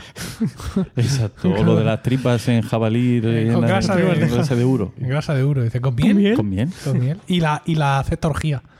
Ah, la cesta orgía. en sí, casa sí, también lo usamos mucho, ¿verdad? O prepararte una cesta orgía y. Sí, sí, pero luego no, suele, no sienta muy bien. Eh, dice, no, es un poco aburrida. ¿no? Una orgía solo. No tiene mucha gracia. Sí. Bueno, ¿Y tú, Diego José? yo mi, eh, mi preferido fue el único que me compraron mis padres. Dios mío. Sí, porque no me compraban cómics ni nada. Entonces, el único que logré en un santo que me compraran 300 pesetas valía en el corte inglés, todavía me acuerdo. Qué memoria. Y que fue Asterix en los Juegos Olímpicos. Para Ah. mí, a mí me. O sea, me lo leí como 20.000 veces. Los jabalíes me han, comido, comido porquería. Sí, la pizza está en mal estado. Muy grande. Bueno, y lo último, eso. eh, Si queréis juegos, dadnos pan. Decían los. Vino. Decía otro de detrás. Está muy bien.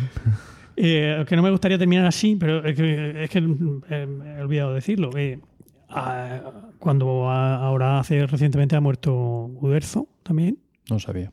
¿Pero no ha muerto o ha dejado de dibujar directamente? No, le ha pasado. Ha pasado el testigo, creo que en ¿no? vida sí a. a- No estoy seguro lo tengo aquí, no. se llaman Jean, eh, Sí, Yves- Ferry y Didier. Conrad. Sí. Que yo estos, no me he leído ninguno de estos tres. La verdad. Eh, Bueno, el ¿No otro los día- has leído? No. Atroces. Horroroso, ¿verdad? Horribles. Pero además, el- a peor, a peor mm, manifiestamente. sí, cuando cada vez que se hagan uno es Es peor, que el peor. anterior. Porque lo mismo el primero es igual de malo, pero como el primero es en plan, va, venga. Venga, vamos a darle una oportunidad. Pero luego dices tú, pero ¿qué cojones está pasando aquí, no? Por ejemplo, podrías decir en un Sí. Si es que el último, por ejemplo, de Asterix en Italia, que el otro día es que lo sacó mi hijo de la biblioteca, creo, estoy ya pensando en, Sí. en desheredarlo. El, trata de, de como una vuelta, una especie de carrera alrededor de Italia. Sí, coño, pero si ya lo el han Giro. hecho. Ya lo hicieron. Ya, pero ya lo han hecho con Francia, ya lo hicieron, Hicieron con la, la Vuelta a la Vuelta Galia. a la Galia. Sí. Qué bueno también ese, ¿eh? Es muy bueno Qué también. Muy bueno. Y, y ahora lo repites, pero, pero en Italia. ¿Y luego qué? ¿En España? Sí, ¿Vas a pero Claro, no, falta. pero sin embargo no tiene el, el No, fundamento no. de aquel ni muchísimo Ni menos. muchísimo menos. O sea, no, no trata de eso. Aquello era, digamos, era una especie de, de ruta turística por el país. Sí, consiguiendo lo más. sí, la- las cosas típicas de cada sitio. Y aquí, sin embargo, va simplemente de lo que es la ¿Para qué carrera. era? ¿Por qué tenían que conseguir todo aquello? Pues no sé, la No. carrera por per se. No, era, era por algo. Seguro que dependía de eso la- el final de la. Sí, había algo relacionado con César y con su honor, pero quién sea. sabe. Bueno, en fin. Pues nada, eso. Quería hacer una mi pequeño homenaje a, Muy bien. a este señor que nos ha dado tanto. Vaya. Y ya queda eso. Pues nada, muchas gracias. Muy bien, A vosotros. muy bien, muchas gracias. Hemos terminado, ¿no? Eso parece. Que aquí estos zagales de esta casa tienen que cenar. Sí, Y las sí, otras casas también. ahora Sí. Así que con esto hemos llegado al final de este vigésimo noveno capítulo, que esperamos hayáis encontrado gratificante y divertido. Muchas gracias por el tiempo que habéis dedicado a escucharnos. Esperamos vuestros comentarios en emilcar.fm barra romanos locos, donde también encontraréis otra forma de contactar con nosotros. Mientras llega nuestro siguiente capítulo, seguramente el mes que viene, recibid todos un saludo y recordad que ante cualquier adversidad de la vida, lo mejor es tomarse un segundo para respirar profundamente y decir, están locos estos romanos.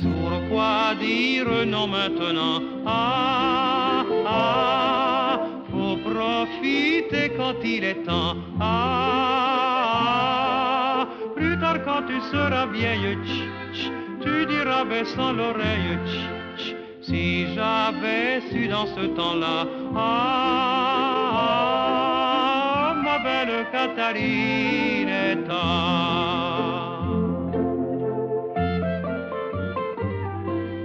Plus